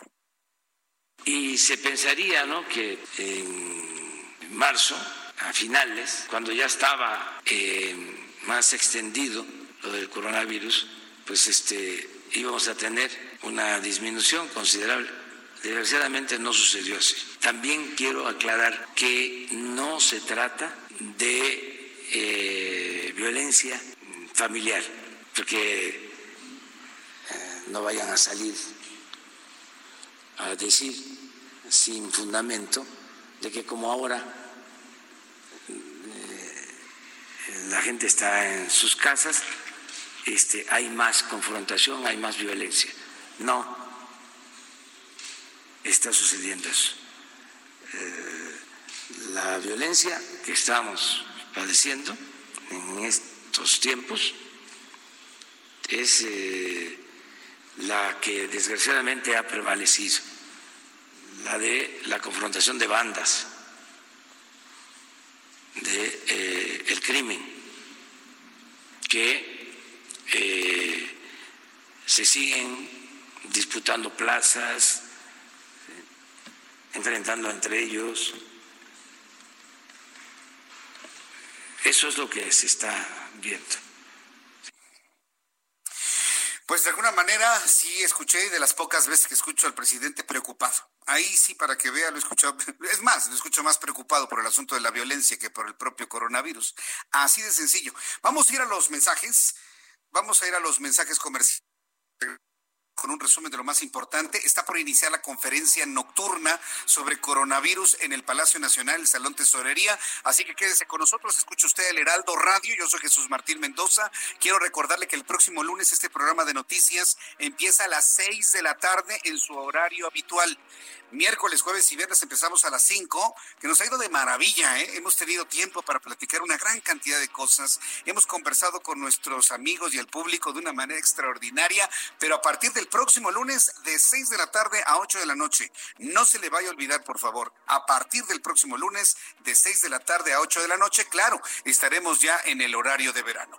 Voy a los mensajes, regreso con un resumen, la conferencia, noticias internacionales, hay financieras, tengo más entrevistas, reporteros corresponsales, en fin, mucho más aquí en el Heraldo Radio. Continuamos. Escuchas a Jesús Martín Mendoza con las noticias de la tarde por Heraldo Radio, una estación de Heraldo Media Group.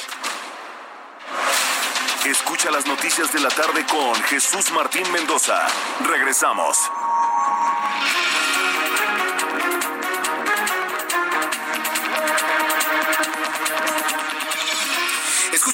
Heraldo Radio, yo soy Jesús Martín Mendoza y le saludo con toda la información y esto es un resumen de lo más destacado hasta este momento.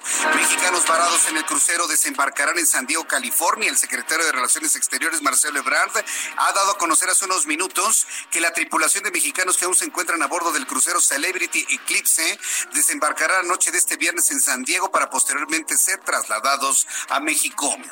Otro asunto que ha causado gran polémica es que siguen las calificadoras bajando nivel de riesgo de petróleos mexicanos. Fitch rebajó este viernes de BB más a BB con perspectiva negativa la calificación de petróleos mexicanos en momentos en que la compañía estatal afronta una abultada deuda, grandes pérdidas y menores precios internacionales del crudo.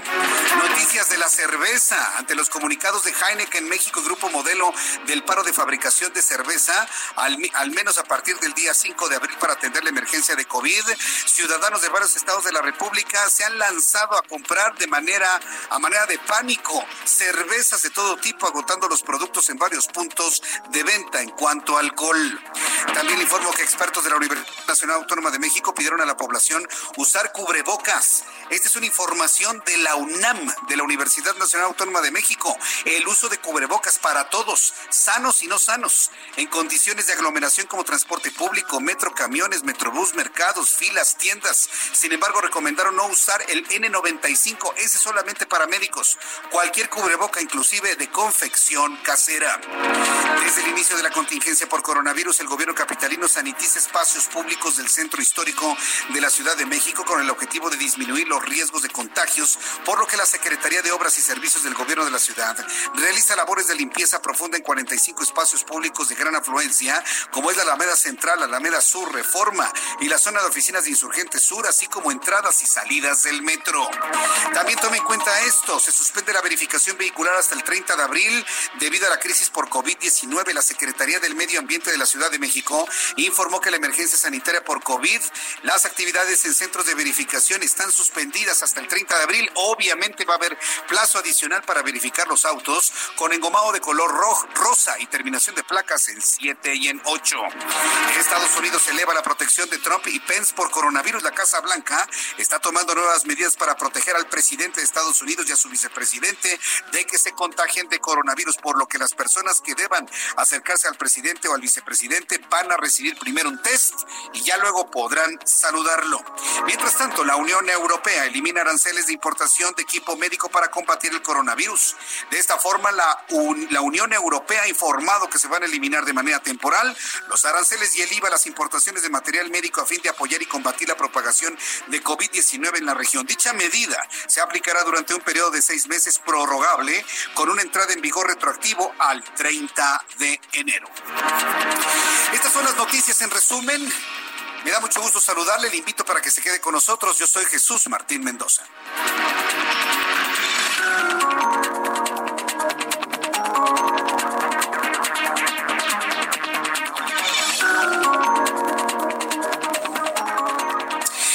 Continuamos con toda la información aquí en el Heraldo Radio. Ya empezó desde hace unos minutos, hace seis minutos inició la conferencia nocturna sobre coronavirus. Hace unos instantes, José Luis Salomía, quien es el director de epidemiología de la Secretaría de Salud, dio a conocer los datos actualizados. ¿Quiénes se encuentran en la conferencia? Vamos a escuchar ahí en el fondo la conferencia. Está presente Hugo López Gatel Ramírez, subsecretario de Prevención y Promoción a la Salud. Está José Luis Salomía Segarra, director general de epidemiología Secretaría de Salud. Mónica Maxice, titular del Consejo Nacional para Prevenir la Discriminación. Qué bueno que se encuentra Mónica Maxice del CONAPRED fundamental esto. Vamos a escuchar lo que en estos momentos informan cuando ya se dio a conocer la cifra de personas contagiadas con coronavirus en México. La cifra ha ascendido a 1.680, con 60 personas fallecidas. Vamos a escuchar. Se mantiene un, un predominio de, del 58% en eh, hombres. En la siguiente diapositiva vemos esta misma distribución por grupo de edad, pero reflejada en relación a la proporción de personas que han tenido que ser hospitalizadas, es decir, que desarrollaron una enfermedad ya no leve, sino que en su momento presentó algún signo de alarma, por lo tanto tuvo que ser ingresada a un segundo nivel de atención. Y vemos cómo el color amarillo, que es el que representa a las personas que tuvieron esta condición, es decir, que tuvieron que ser hospitalizadas, eh, día con día va incrementándose en función también del incremento de la edad en años de la persona, teniendo un, inclusive un incremento importante o bastante mucho más evidente en aquellos que son mayores de 65 años. La siguiente, por favor.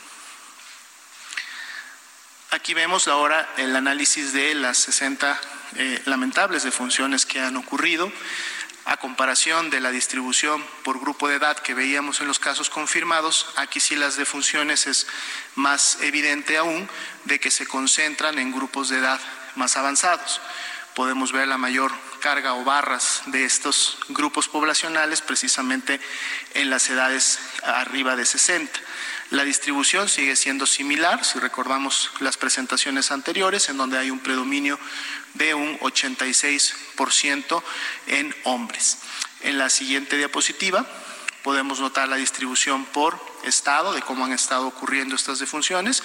Igual recordemos que si hay una mayor carga de enfermedades, es decir, número de casos en un estado, entonces las proporciones que ya conocemos que se dan de casos graves y en su momento de pacientes críticos también se incrementa en estas localidades. Por eso no sería de llamar Estamos escuchando, estamos escuchando a José Luis Alomía, quien es el director de epidemiología de la Secretaría de Salud, dando a conocer ya las especificaciones de los datos. Hay unos asuntos que han informado la Secretaría de Salud que me parece importante volver a puntualizar. Bien, ¿cómo andamos en cuanto a contagiados por coronavirus en México? Hay 1.688. Hay 5.398 casos sospechosos. Han resultado negativos 8.000 602. Lamentablemente han muerto 60 personas, 10 personas más en un solo día en México, 60 personas.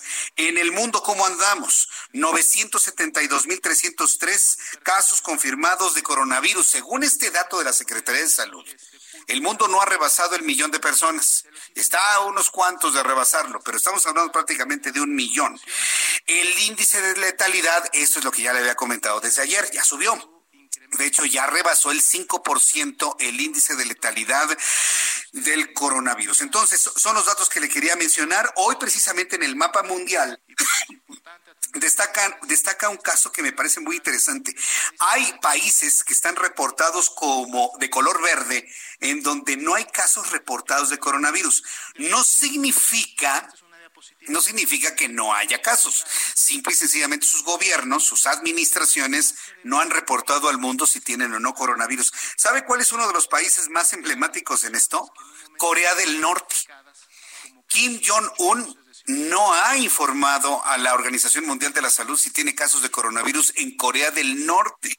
Y evidentemente trae a Corea del Sur, que tuvo un caso tremendo de coronavirus, China al norte, y es inverosímil creer que en Corea del Norte no haya coronavirus, pero no, no se reporta ningún caso. Y sabe también qué lugar muy extraño, poco mencionado, no reporta ningún caso de coronavirus, la isla de Svalbard, que se encuentra al norte, allá casi en el Polo Norte, donde se encuentra el gran, el gran almacén de semillas del fin del mundo, en esa gran isla, bueno, pues también está considerado uno de los lugares del mundo en donde no hay reporte de coronavirus, por lo menos en un reporte oficial. Las Islas Malvinas las Islas Malvinas que se encuentran en aguas territoriales de Argentina se consideran un país, bueno, una región bajo el protectorado del Reino Unido que no tiene reportes de coronavirus. Entonces me resultó interesante ver este mapa y comentarle estos tres lugares que aparecen como lugares no reportados. Vamos con nuestros compañeros reporteros urbanos, periodistas especializados en información de ciudad. Mi compañero Israel Lorenzana nos informa de una volcadura. ¿En dónde ocurre esta, Israel? Adelante.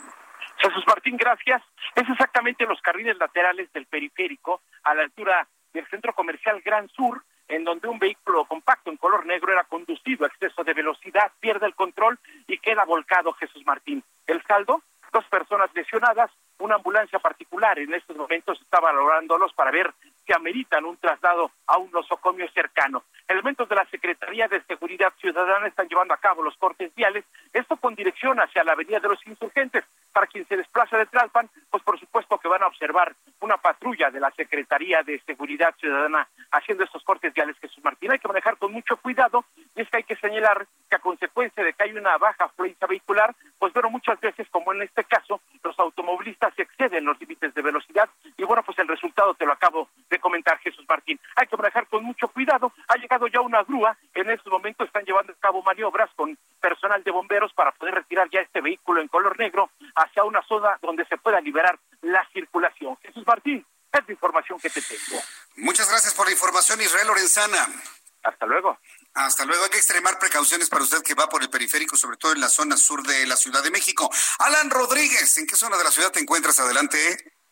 Jesús Martín, excelente noche, un gusto saludarte de nuevo para informarte que tenemos movilización por parte de la Policía Capitalina y también de la Fiscalía General de Justicia de la Ciudad de México y es que tenemos en la zona de la colonia Santa María La Ribera una persona fallecida por impacto de arma de fuego. Se trata de un hombre de 45 años de edad cuyo cuerpo quedó tendido en la calle Enrique González Martínez muy cerca del cruce con Manuel Carpio. Se presume que el hombre estaba llegando a su domicilio cuando sujetos a bordo de una motocicleta y de un Spark verde comenzaron el ataque directo sin mediar palabra, accionaron sus armas de fuego en contra de su víctima, el cual murió inmediatamente al lugar. Acudieron los servicios de emergencia quienes dictaminaron que esta persona ya no contaba con los signos vitales, por lo que se dio aviso al personal de la Fiscalía Capitalina. En estos momentos peritos están realizando las diligencias correspondientes y será dentro de pues aproximadamente unos 40 minutos cuando finalicen y el cadáver de esta persona sea retirado y con esto liberará la circulación de esta zona en la colonia Santa María La Ribera. Ese reporte que tenemos una tarde violenta. sí, lamentablemente. Gracias por la información, Alan Rodríguez. Estamos al pendiente. Estamos al pendiente. ¿Y esto qué pasa aquí en la capital de la República? De alguna manera confirma la preocupación del presidente de la República el día de hoy. Le digo, yo lo noté más preocupado porque no bajan los índices de violencia que por el propio coronavirus. Y, esa es una percepción personal que estoy seguro que muchos podrían compartir. Y bueno, para muestra un botón, vea usted lo que pasa en la Ciudad de México. ¡Qué cosa! Y bueno, pues nuestros compañeros reporteros urbanos informándoles sobre ello. Saludo con muchísimo gusto a Carlos Navarro, reportero, periodista del Heraldo Media Group, quien nos informa qué va a suceder con algunos negocios tras la visita del INVEA. ¿Van a cerrar? ¿Qué va a suceder? Adelante, Carlos Navarro, te escuchamos. Muy buenas noches. Buenas noches, Jesús Martín, te saludo con gusto. Y bueno, hoy hubo negocios que no atendieron las medidas extraordinarias por la contingencia sanitaria en la Ciudad de México y se vieron obligados a cerrar sus puertas. Se trata de 850 establecimientos mercantiles como perfumerías, tiendas de bicicletas, de electrodomésticos, de fotografía, de telas y de ropa, donde inspectores del Instituto de Verificación Administrativa de la Ciudad de México hicieron una visita. Al detectar que estos seguían operando, la autoridad les hizo un exhorto y accedieron a bajar su cortina de manera voluntaria. Y es que recordemos que en primera instancia habrá un apercibimiento para que cierren, pero en caso de insistir vendrán las multas que van a ir de los 30 mil pesos hasta los 217 mil pesos de acuerdo con las sanciones contempladas en la ley de establecimientos mercantiles.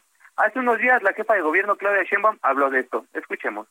Sí, estamos abriendo también eh, algunas eh, áreas del INVEA para que puedan hacer las verificaciones. En primera instancia eh, va a ser un llamado, un apercibimiento no queremos llegar a suspender, a poner multas, no se trata de eso, sino más bien de que a lo mejor alguien no esté enterado de esta situación y que haya un apercibimiento por parte del INVEA y si no, pues si sigue a pesar de este llamado que se está haciendo, entonces ya se procedería a un tema de multas en el caso de establecimientos que no quieran cerrar. Y bueno, de acuerdo con el INEGI, en la Ciudad de México hay 466.301 establecimientos, de los cuales tienen que cerrar el 90% de acuerdo con la jefa de gobierno. Esto significa, escuchen bien, que 419.670 negocios tienen que mantener sus puertas cerradas en esta contingencia sanitaria. Jesús Martín, la información que les tengo. Muchas gracias por la información, Carlos Navarro. Hasta luego. Hasta luego, que te vaya muy bien. Hoy, precisamente, varias personas del público que me escriben en mi cuenta de Twitter, le invito para que me escriba, para que me siga a través de Twitter, arroba. También estoy en Instagram como Jesús Martín. También estoy en Facebook como Las Noticias con Jesús Martín. También estamos en TikTok como Jesús Martín MX. En, general, usted me puede encontrar en todas las plataformas como Jesús Martín MX. Bueno, hoy a través de Twitter varias personas me preguntaban qué va a pasar con las estéticas, qué va a pasar con las peluquerías pues estamos en el entendido de que no es en este momento un asunto prioritario el cortarse el cabello. Digo, vamos a andar como la candone si quiere usted después de algunas, de algunas semanas, algunos meses, ¿no? Así con el cabello hasta el hombro. Pero pues esté, usted de acuerdo que no es necesario en este momento.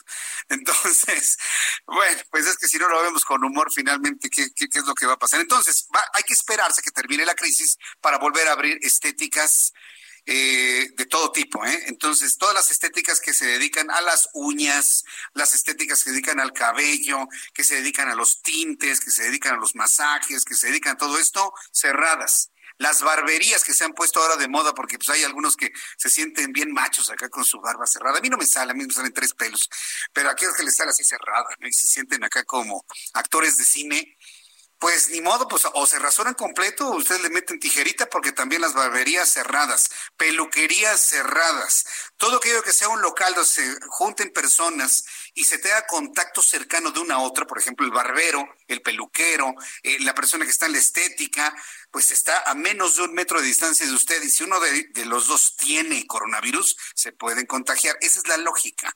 Entonces, no hay barberías, no hay peluquerías, no hay estéticas. Y si alguna abre, se van a enfrentar al INVEA. Y entonces las multas pueden ser importantes. Se trata de cuidar la vida de los demás.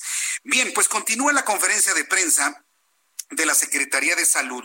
Yo quiero eh, presentar, vamos a escuchar, Orlando, vamos a escuchar en estos momentos eh, sobre el tema de la discriminación sobre COVID-19. A ver, si podemos escuchar en estos momentos, la representante CONAPRED está haciendo este planteamiento. Vamos a escucharla. O que otras personas los visiten.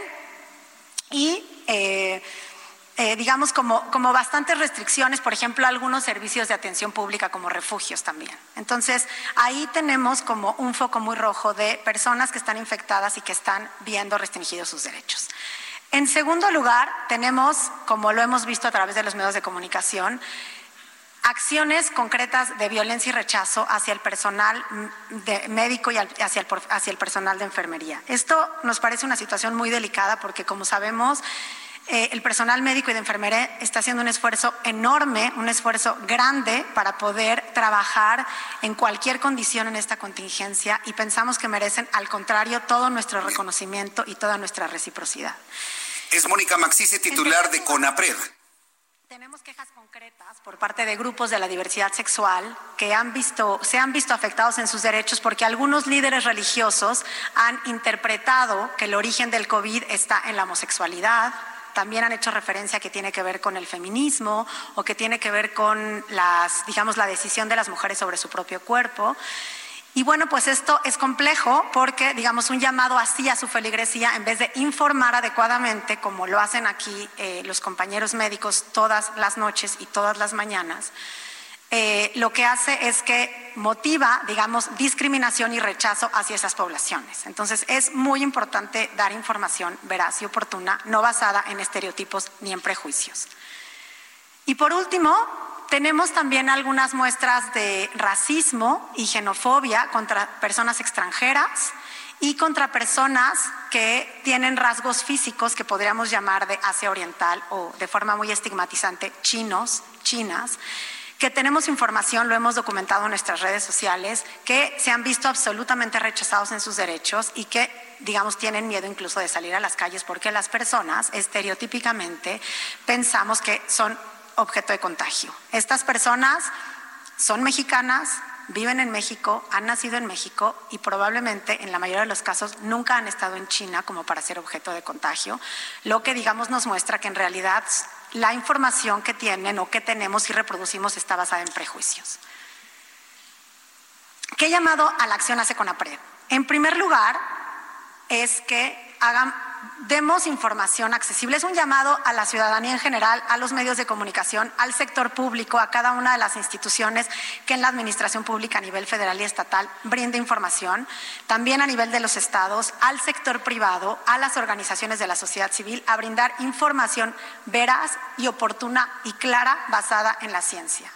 En segundo lugar, muy importante que esta información sea accesible de manera universal, es decir, que contemple a las personas con diversas discapacidades, discapacidad auditiva, discapacidad visual, discapacidad eh, intelectual. ¿Por qué? Porque la información que nos están brindando todos los días con respecto a esta contingencia es vital, digamos, es, es de vida. Eh, y entonces resulta muy importante que todas las personas la podamos comprender de forma sencilla y clara y de acuerdo, digamos, a nuestras propias capacidades estamos escuchando, estamos escuchando en estos momentos a la representante del CONAPRED, que es Mónica Maxice Duaye, titular del Consejo Nacional para Prevenir la Discriminación. Ha hecho el llamado a que nos respetemos todos. Yo creo que la exposición de ella se puede sintetizar en esto. Un llamado a respetarnos entre todos y hay que respetar a la diversidad sexual y hay que respetar a las personas de origen asiático y hay que respetar a médicos, enfermeros y enfermeras sobre todo esto. Porque vaya, si podemos hablar de un sector que se ha visto violentamente agredido, más que los, los grupos minoritarios en nuestro país, o más que los extranjeros, han sido nuestras propias enfermeras. No puede ser. Lo que está planteando Mónica Maxís Edualle, titular del Consejo Nacional para Prevenir la Discriminación, nos muestra como una sociedad con muchas carencias, con una, una carencia educativa, de conocimiento y de información. Y es por eso que está haciendo este llamado a todos los actores de nuestro país a que estemos generando información verificada, información real, información científica y sobre todo con el llamado finalmente de quedarnos en casa. En unos instantes, cuando termine su exposición, eh, Mónica Maxice, y bueno, se tengan las preguntas y respuestas sobre este tiempo, vamos a regresar a la conferencia nocturna sobre coronavirus. Cuando el reloj marca las 7.24, 7.24 horas del centro de la República Mexicana, ha llegado el momento de los deportes y me da mucho gusto saludar a Roberto San Germán, colaborador de deportes, con su sección deportiva aquí en el Heraldo Radio. Estimado Roberto, bienvenido, muy buenas noches. Buenas noches, mi querido Jesús Martín y también a la gente que nos sintoniza. Pues vamos a hablar un poquito de los deportes y sobre todo lo que está pasando también en la Liga MX y con un equipo, con el equipo del Pachuca, porque mira, su presidente Jesús Martínez hoy comentó a una cadena televisiva que todos los equipos de la primera división o de la Liga MX tienen la intención de terminar el torneo clausura 2020 de la liga y de ser necesario también que el siguiente torneo, ¿sí? Pues empiece en septiembre o posteriormente y sobre todo porque está la incertidumbre de qué va a pasar con esta pandemia del COVID-19. Nos quedamos en la fecha 11 Ahí fue el último partido y nadie sabe si va a regresar o no la Liga MX. También ahí comentó este hombre que le bajó el 50% de su salario a sus directivos, el 30% a sus directores y gerentes. Y todo esto para que los jugadores no pierdan su dinero y también dice que se deben de ayudar con los patrocinadores. Y no nada más en México, mi querido Jesús, y gente que nos sintoniza, sino que también la Premier League hoy dio a conocer que ellos ya habían dicho que iban a regresar el 30 de abril, pero ya se dieron cuenta que no, que no se va a poder regresar a la actividad deportiva hasta más tarde y sobre todo porque la Premier ya está trabajando en conjunto con todo el fútbol profesional de su país, así como con el gobierno y las agencias públicas para asegurar que se llegue a una solución colaborativa. ¿Qué quiere decir esto? Que todos estén de acuerdo en la primera, en la segunda y en la tercera división y también en las fuerzas básicas. Le van a inyectar dinero, ahí sí le van a inyectar dinero también al deporte y quieren apoyarse con 125 millones de libras. Así que estamos viendo cómo en otros países ya toman medidas y ya para finalizar también en Alemania, sí, el Borussia Dortmund a partir de este 4 de abril van a prestar el estadio más grande sí de Alemania que se llama el Signal Iduna Park. Ahí a partir de mañana, este, este sábado, el centro de atención va a ser ahí para las gentes que lleguen con padecimientos del COVID-19. Y esto lo dijo el director ejecutivo del cuadro negri amarillo, Hans Joaquín Vázquez, aseguró que las condiciones del inmueble son óptimas para habilitarlo como un centro para los posibles casos de COVID-19 y es una obligación proporcionarlo para combatir la pandemia. ¿Qué quieren hacer con esto? Que llegues y si tu caso no requiere hospitalización, ahí te van a revisar, te van a decir que te tomes y te van a mandar a tu casa para no colapsar el sistema médico. Bueno, pues ya hasta en el asunto deportivo esto se ha convertido en un verdadero fenómeno, ¿eh? Roberto, la verdad es que todo lo que nos informas a mí verdaderamente me sorprende y sobre todo lo duro de las decisiones y las acciones, ¿no, Roberto? Es que, eh, ¿sabes cuál es el problema, Jesús? Que aquí tenemos que entender que se puede llegar a perder muchas vidas, porque sabemos que hay personas mayores que son las que ayudan en las instalaciones de los clubes, los mismos aficionados. Hay que recordarle una cosa, eh, en un partido de la Champions, un equipo de Italia contra un equipo de España, se dice que ahí desató también la pandemia en estos países, era el Atalanta contra el Valencia, en el partido de Liverpool contra el Atlético de Madrid, también hubo gente infectada. El problema es que no sabíamos casi este virus. Exacto. Bueno, pues Roberto, yo te agradezco toda esta información y sobre todo, bueno, ya al tiempo, evidentemente, pues ver de qué manera se dieron estos contagios. Aquí yo nomás estoy esperando a que me digan el, el Vive Latino hubo un contagiadero, pero hasta, hasta este momento parece que no, ¿eh? Porque ya... ¿eh? Mira, híjole, eh, mm, Tú mejor que, que, yo lo sabes, que luego ese tipo de informaciones no las van a soltar, porque sí fue una eh, negligencia total cuando se les avisó, no puedes hacer eventos masivos porque te vas a contagiar. Y mucha gente hasta se burló y sacaron pancartas y que si él vive y que no sé qué. Es que aquí también es de sentido común. Yo creo que si tú tenías un boleto y sabes de esto, pues no vas. Pero también los organizadores, ¿sabes qué? Lo postergas, no pasa nada. Pues sí. Pues bueno, Roberto, vamos a estar muy atentos de toda la información deportiva, de lo que sepamos de manera paralela con el coronavirus. Yo te agradezco mucho. Nos saludamos el próximo lunes, estimado Roberto. Que tengas muy buenas noches. Igualmente, mi querido Jesús Martín, y también a la gente que nos sintoniza, que tengan buen fin de semana con toda la información deportiva y ahora pues mire lo que está sucediendo del otro lado del Atlántico tratando de ubicar dónde estuvo el problema y dónde fue el contagiadero de coronavirus. Me dicen aquí, ay Jesús Martín, no te van a decir no te van a decir se contagiaron en el Vive Latino, pero bueno, existen personas enfermas y no son precisamente los más jóvenes, ¿o qué? ¿Se fue por puras personas mayores de 60 años al Vive Latino? No lo creo, ¿eh? Pero mire, Estaremos investigando con la propia Secretaría de Salud. Voy a preguntar si hay personas jóvenes que estuvieron en el Vive Latino que estén hoy reportadas como infectadas con coronavirus.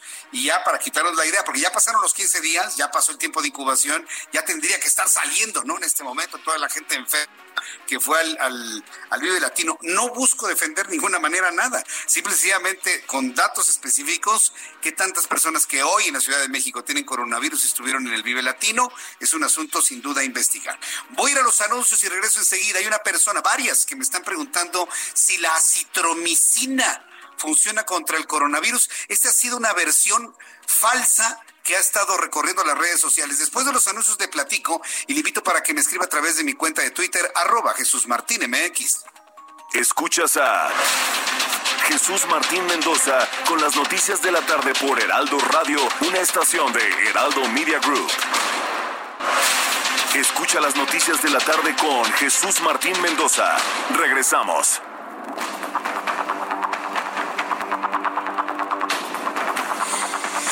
Son las 7.35, las 7.35 horas del centro de la República Mexicana. Una aclaración rápida porque hay varias personas que me están diciendo que según esto la citromicina elimina el virus del COVID. No, la respuesta es no, eso es completamente falso. La citromicina es un antibiótico y los antibióticos eh, trabajan en contra de todo tipo de bacterias y, los fungicidas contra los hongos.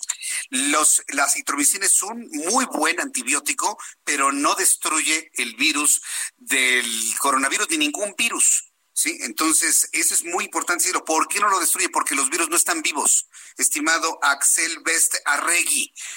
Como los virus no están vivos, los eh, antibióticos no sirven para nada. Te voy a decir en dónde surge la duda. Cuando hay una infección viral, esto me lo han dicho los infectólogos que conocemos, cuando hay una infección viral, una vez que se establece la infección viral, es el momento en el que entran bacterias. Eso es diferente. Una vez que hay una infección viral, después entran las bacterias y provocan infecciones.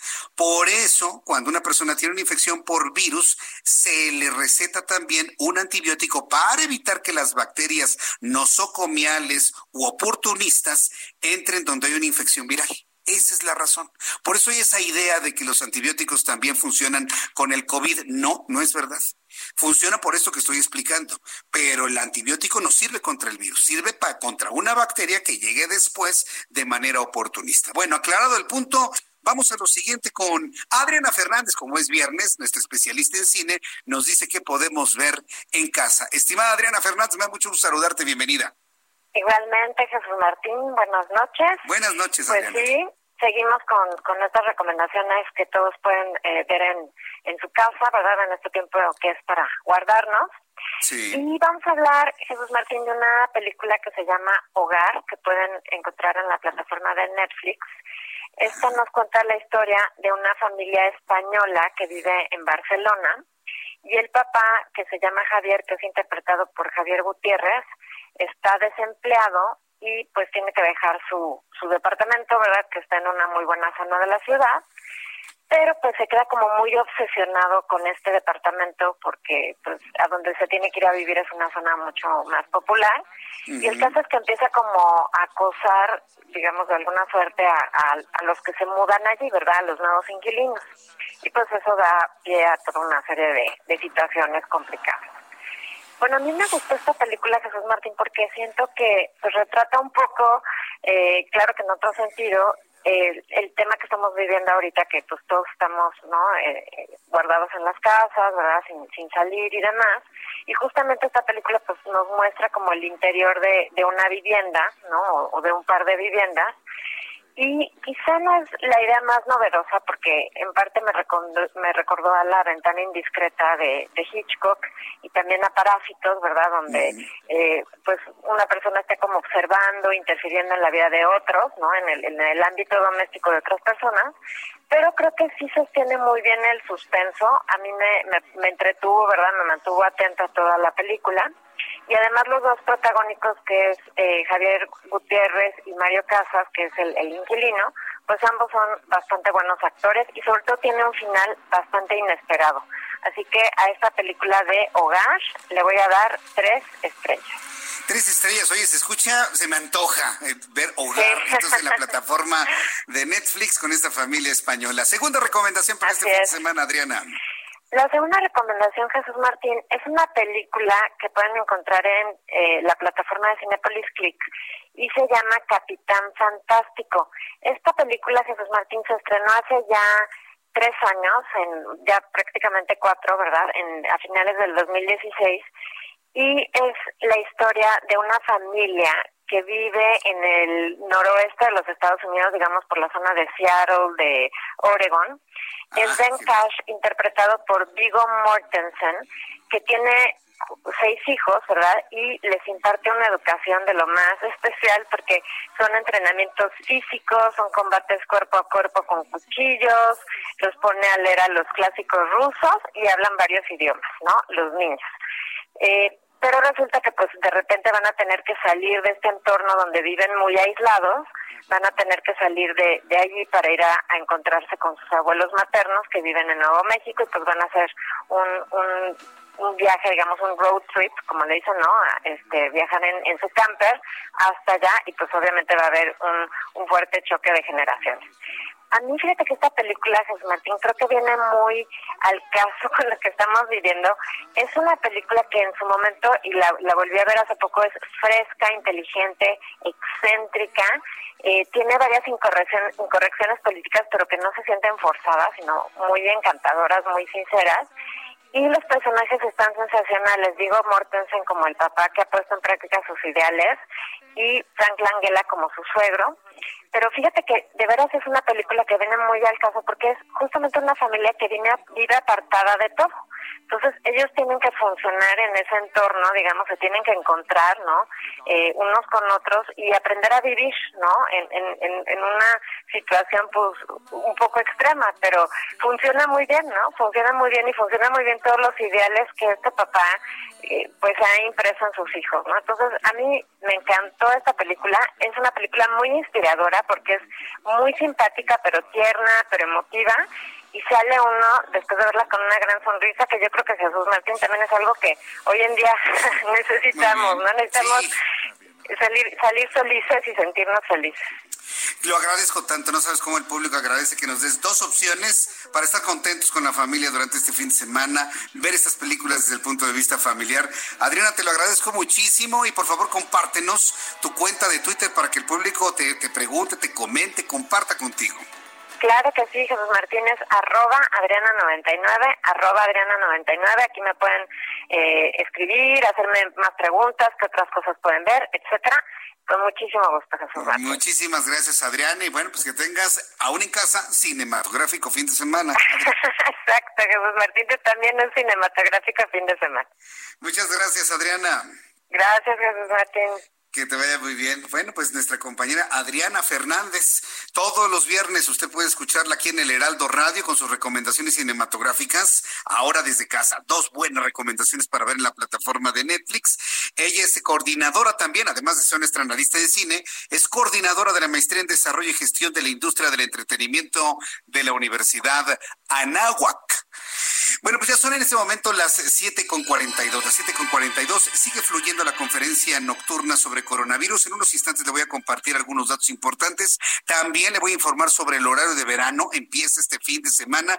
Pero antes me da mucho gusto saludar a Carlos Allende, Sir Allende, como usted lo conoce y lo conocen allá en los mundos de Twitter. Carlos Allende, que siempre nos explica algo con palitos y bolitas. Mi querido Carlos, quiero saludarte a la distancia. Señor Jesús Martín, ¿cómo le va? Ya, ya extrañando, mano, ir a... Yo te extraño, ya te extraño, que riamos ahí en la cabina, mi querido Carlos. Sí, man, pero pues bueno, pues hay que tomar ciertas precauciones para cuidar nosotros y los nuestros. oye, te quiero, te quiero pedir un favor, ¿te puedes dirigir tu teléfono más directamente a tu boca para que te escuchemos fuerte y claro como siempre, mi querido Carlos? Por supuesto que sí, por supuesto que sí. Yo hago todo, lo, que sea necesario, mi querido ah, Martín. Me parece muy bien. ¿Ahí está más mejor? Ahí está más mejor, sí. Ah, perfectísimo. Oye, Jesús Martín, hoy que creo que no podemos evitar el tema de lo que se publicó eh, Hacienda el miércoles en lo que conocemos como los precriterios. No sé si ya tuviste oportunidad de echarles uno clay. Sí, sí, sí, adelante. bueno, en, los precriterios, para los que no este, tengan la paciencia para leer un documento tan técnico y a veces tan lo podemos resumir muy, muy rápidamente. El asunto con los La línea telefónica, te estoy perdiendo. Me están diciendo que en FM no se escuche correctamente. A ver, le vamos a volver a marcar a Carlos. Sí, porque no, no, no, no, no le, no le escucho, como que se entrecorta, ya sabe, ¿no? Pues la radio es audio, ¿no? Entonces le remarcamos Dile que no use el manos libres, mi querido Orlando, para que lo podamos escuchar clarito, fuerte y como, como debe de ser. Ya le entró precisamente de esos asuntos medio densos, ¿no? Que tiene que ver con, con lo que luego anuncia la Secretaría de Hacienda para poder eh, eh, entender perfectamente qué es lo que nos quieren decir. Mientras tengo a Carlos, quiero decirle eh, que debe recordar que el horario de verano inicia este domingo. Lo que debes hacer es en la noche del sábado adelantar una hora su reloj, verificar que sus dispositivos digitales se hayan actualizado de manera correcta. Recordemos que esta medida es para aprovechar la luz solar, nos dicen. A mí sí me gusta el horario de verano, eh, quiero decirle, y reducir el consumo de energía. Solo los estados de Quintana Roo y Sonora no aplicará esta medida.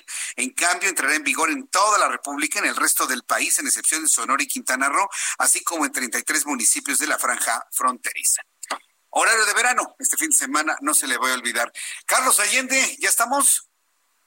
Ya, ya, ya, creo que ya ah, está mejor, ¿no? Qué diferencia. Entonces, ah, desde el inicio, arráncate, mi querido Carlos. Entonces, estábamos hablando de los precriterios. Este documento que publica la Secretaría de Hacienda lo publicó el miércoles, su, fecha límite, y, y lo, lo, importante de esto, además de que es un documento técnico un poco tedioso, para los que somos ociosos, pues sí nos lo echamos todo completo, pero pues para los que no tengan ese nivel de paciencia, aquí me tienen.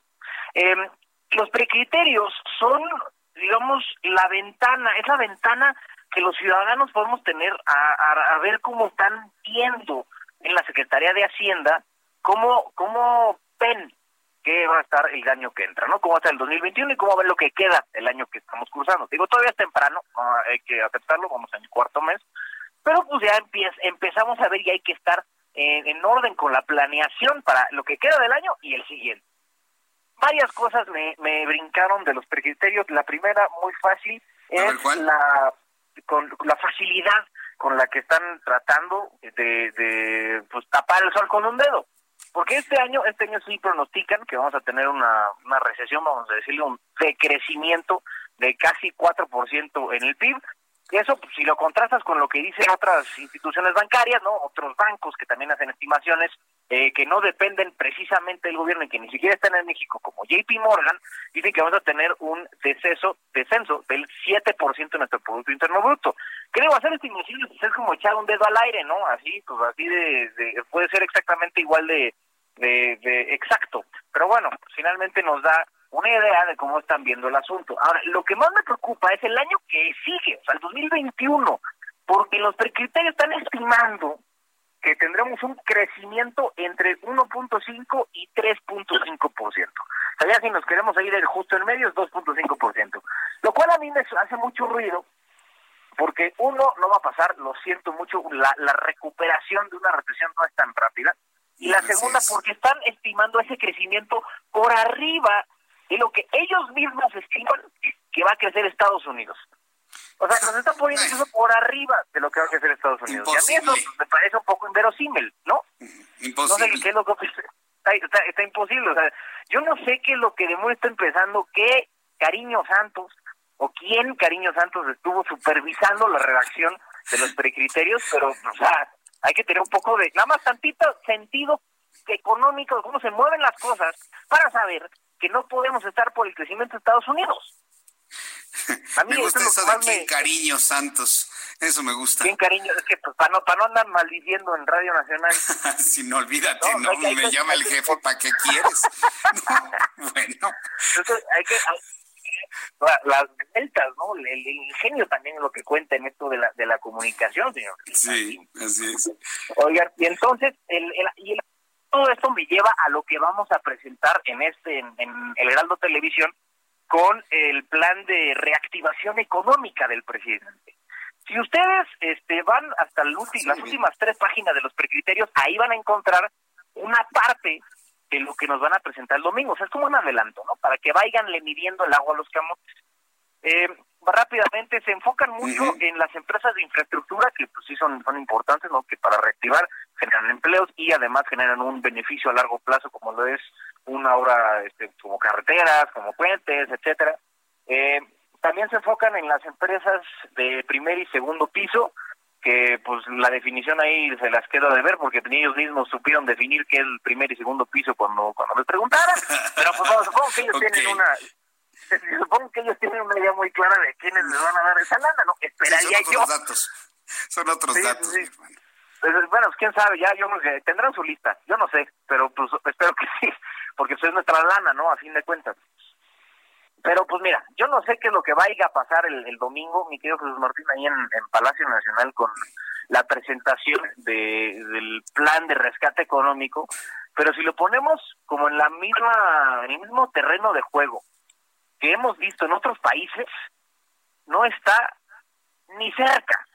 Bueno, que de por sí está difícil llegar al plan de Estados Unidos, ¿no? Que son dos billones de dólares.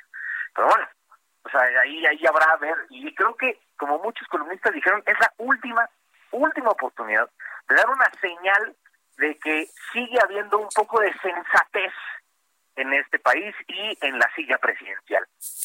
¿Tú cómo crees que va a ser la, la, propuesta? ¿Así que va a decir lo pues mismo o cómo, cómo, cómo la ves? Mira, ya les voy a decir cómo la veo.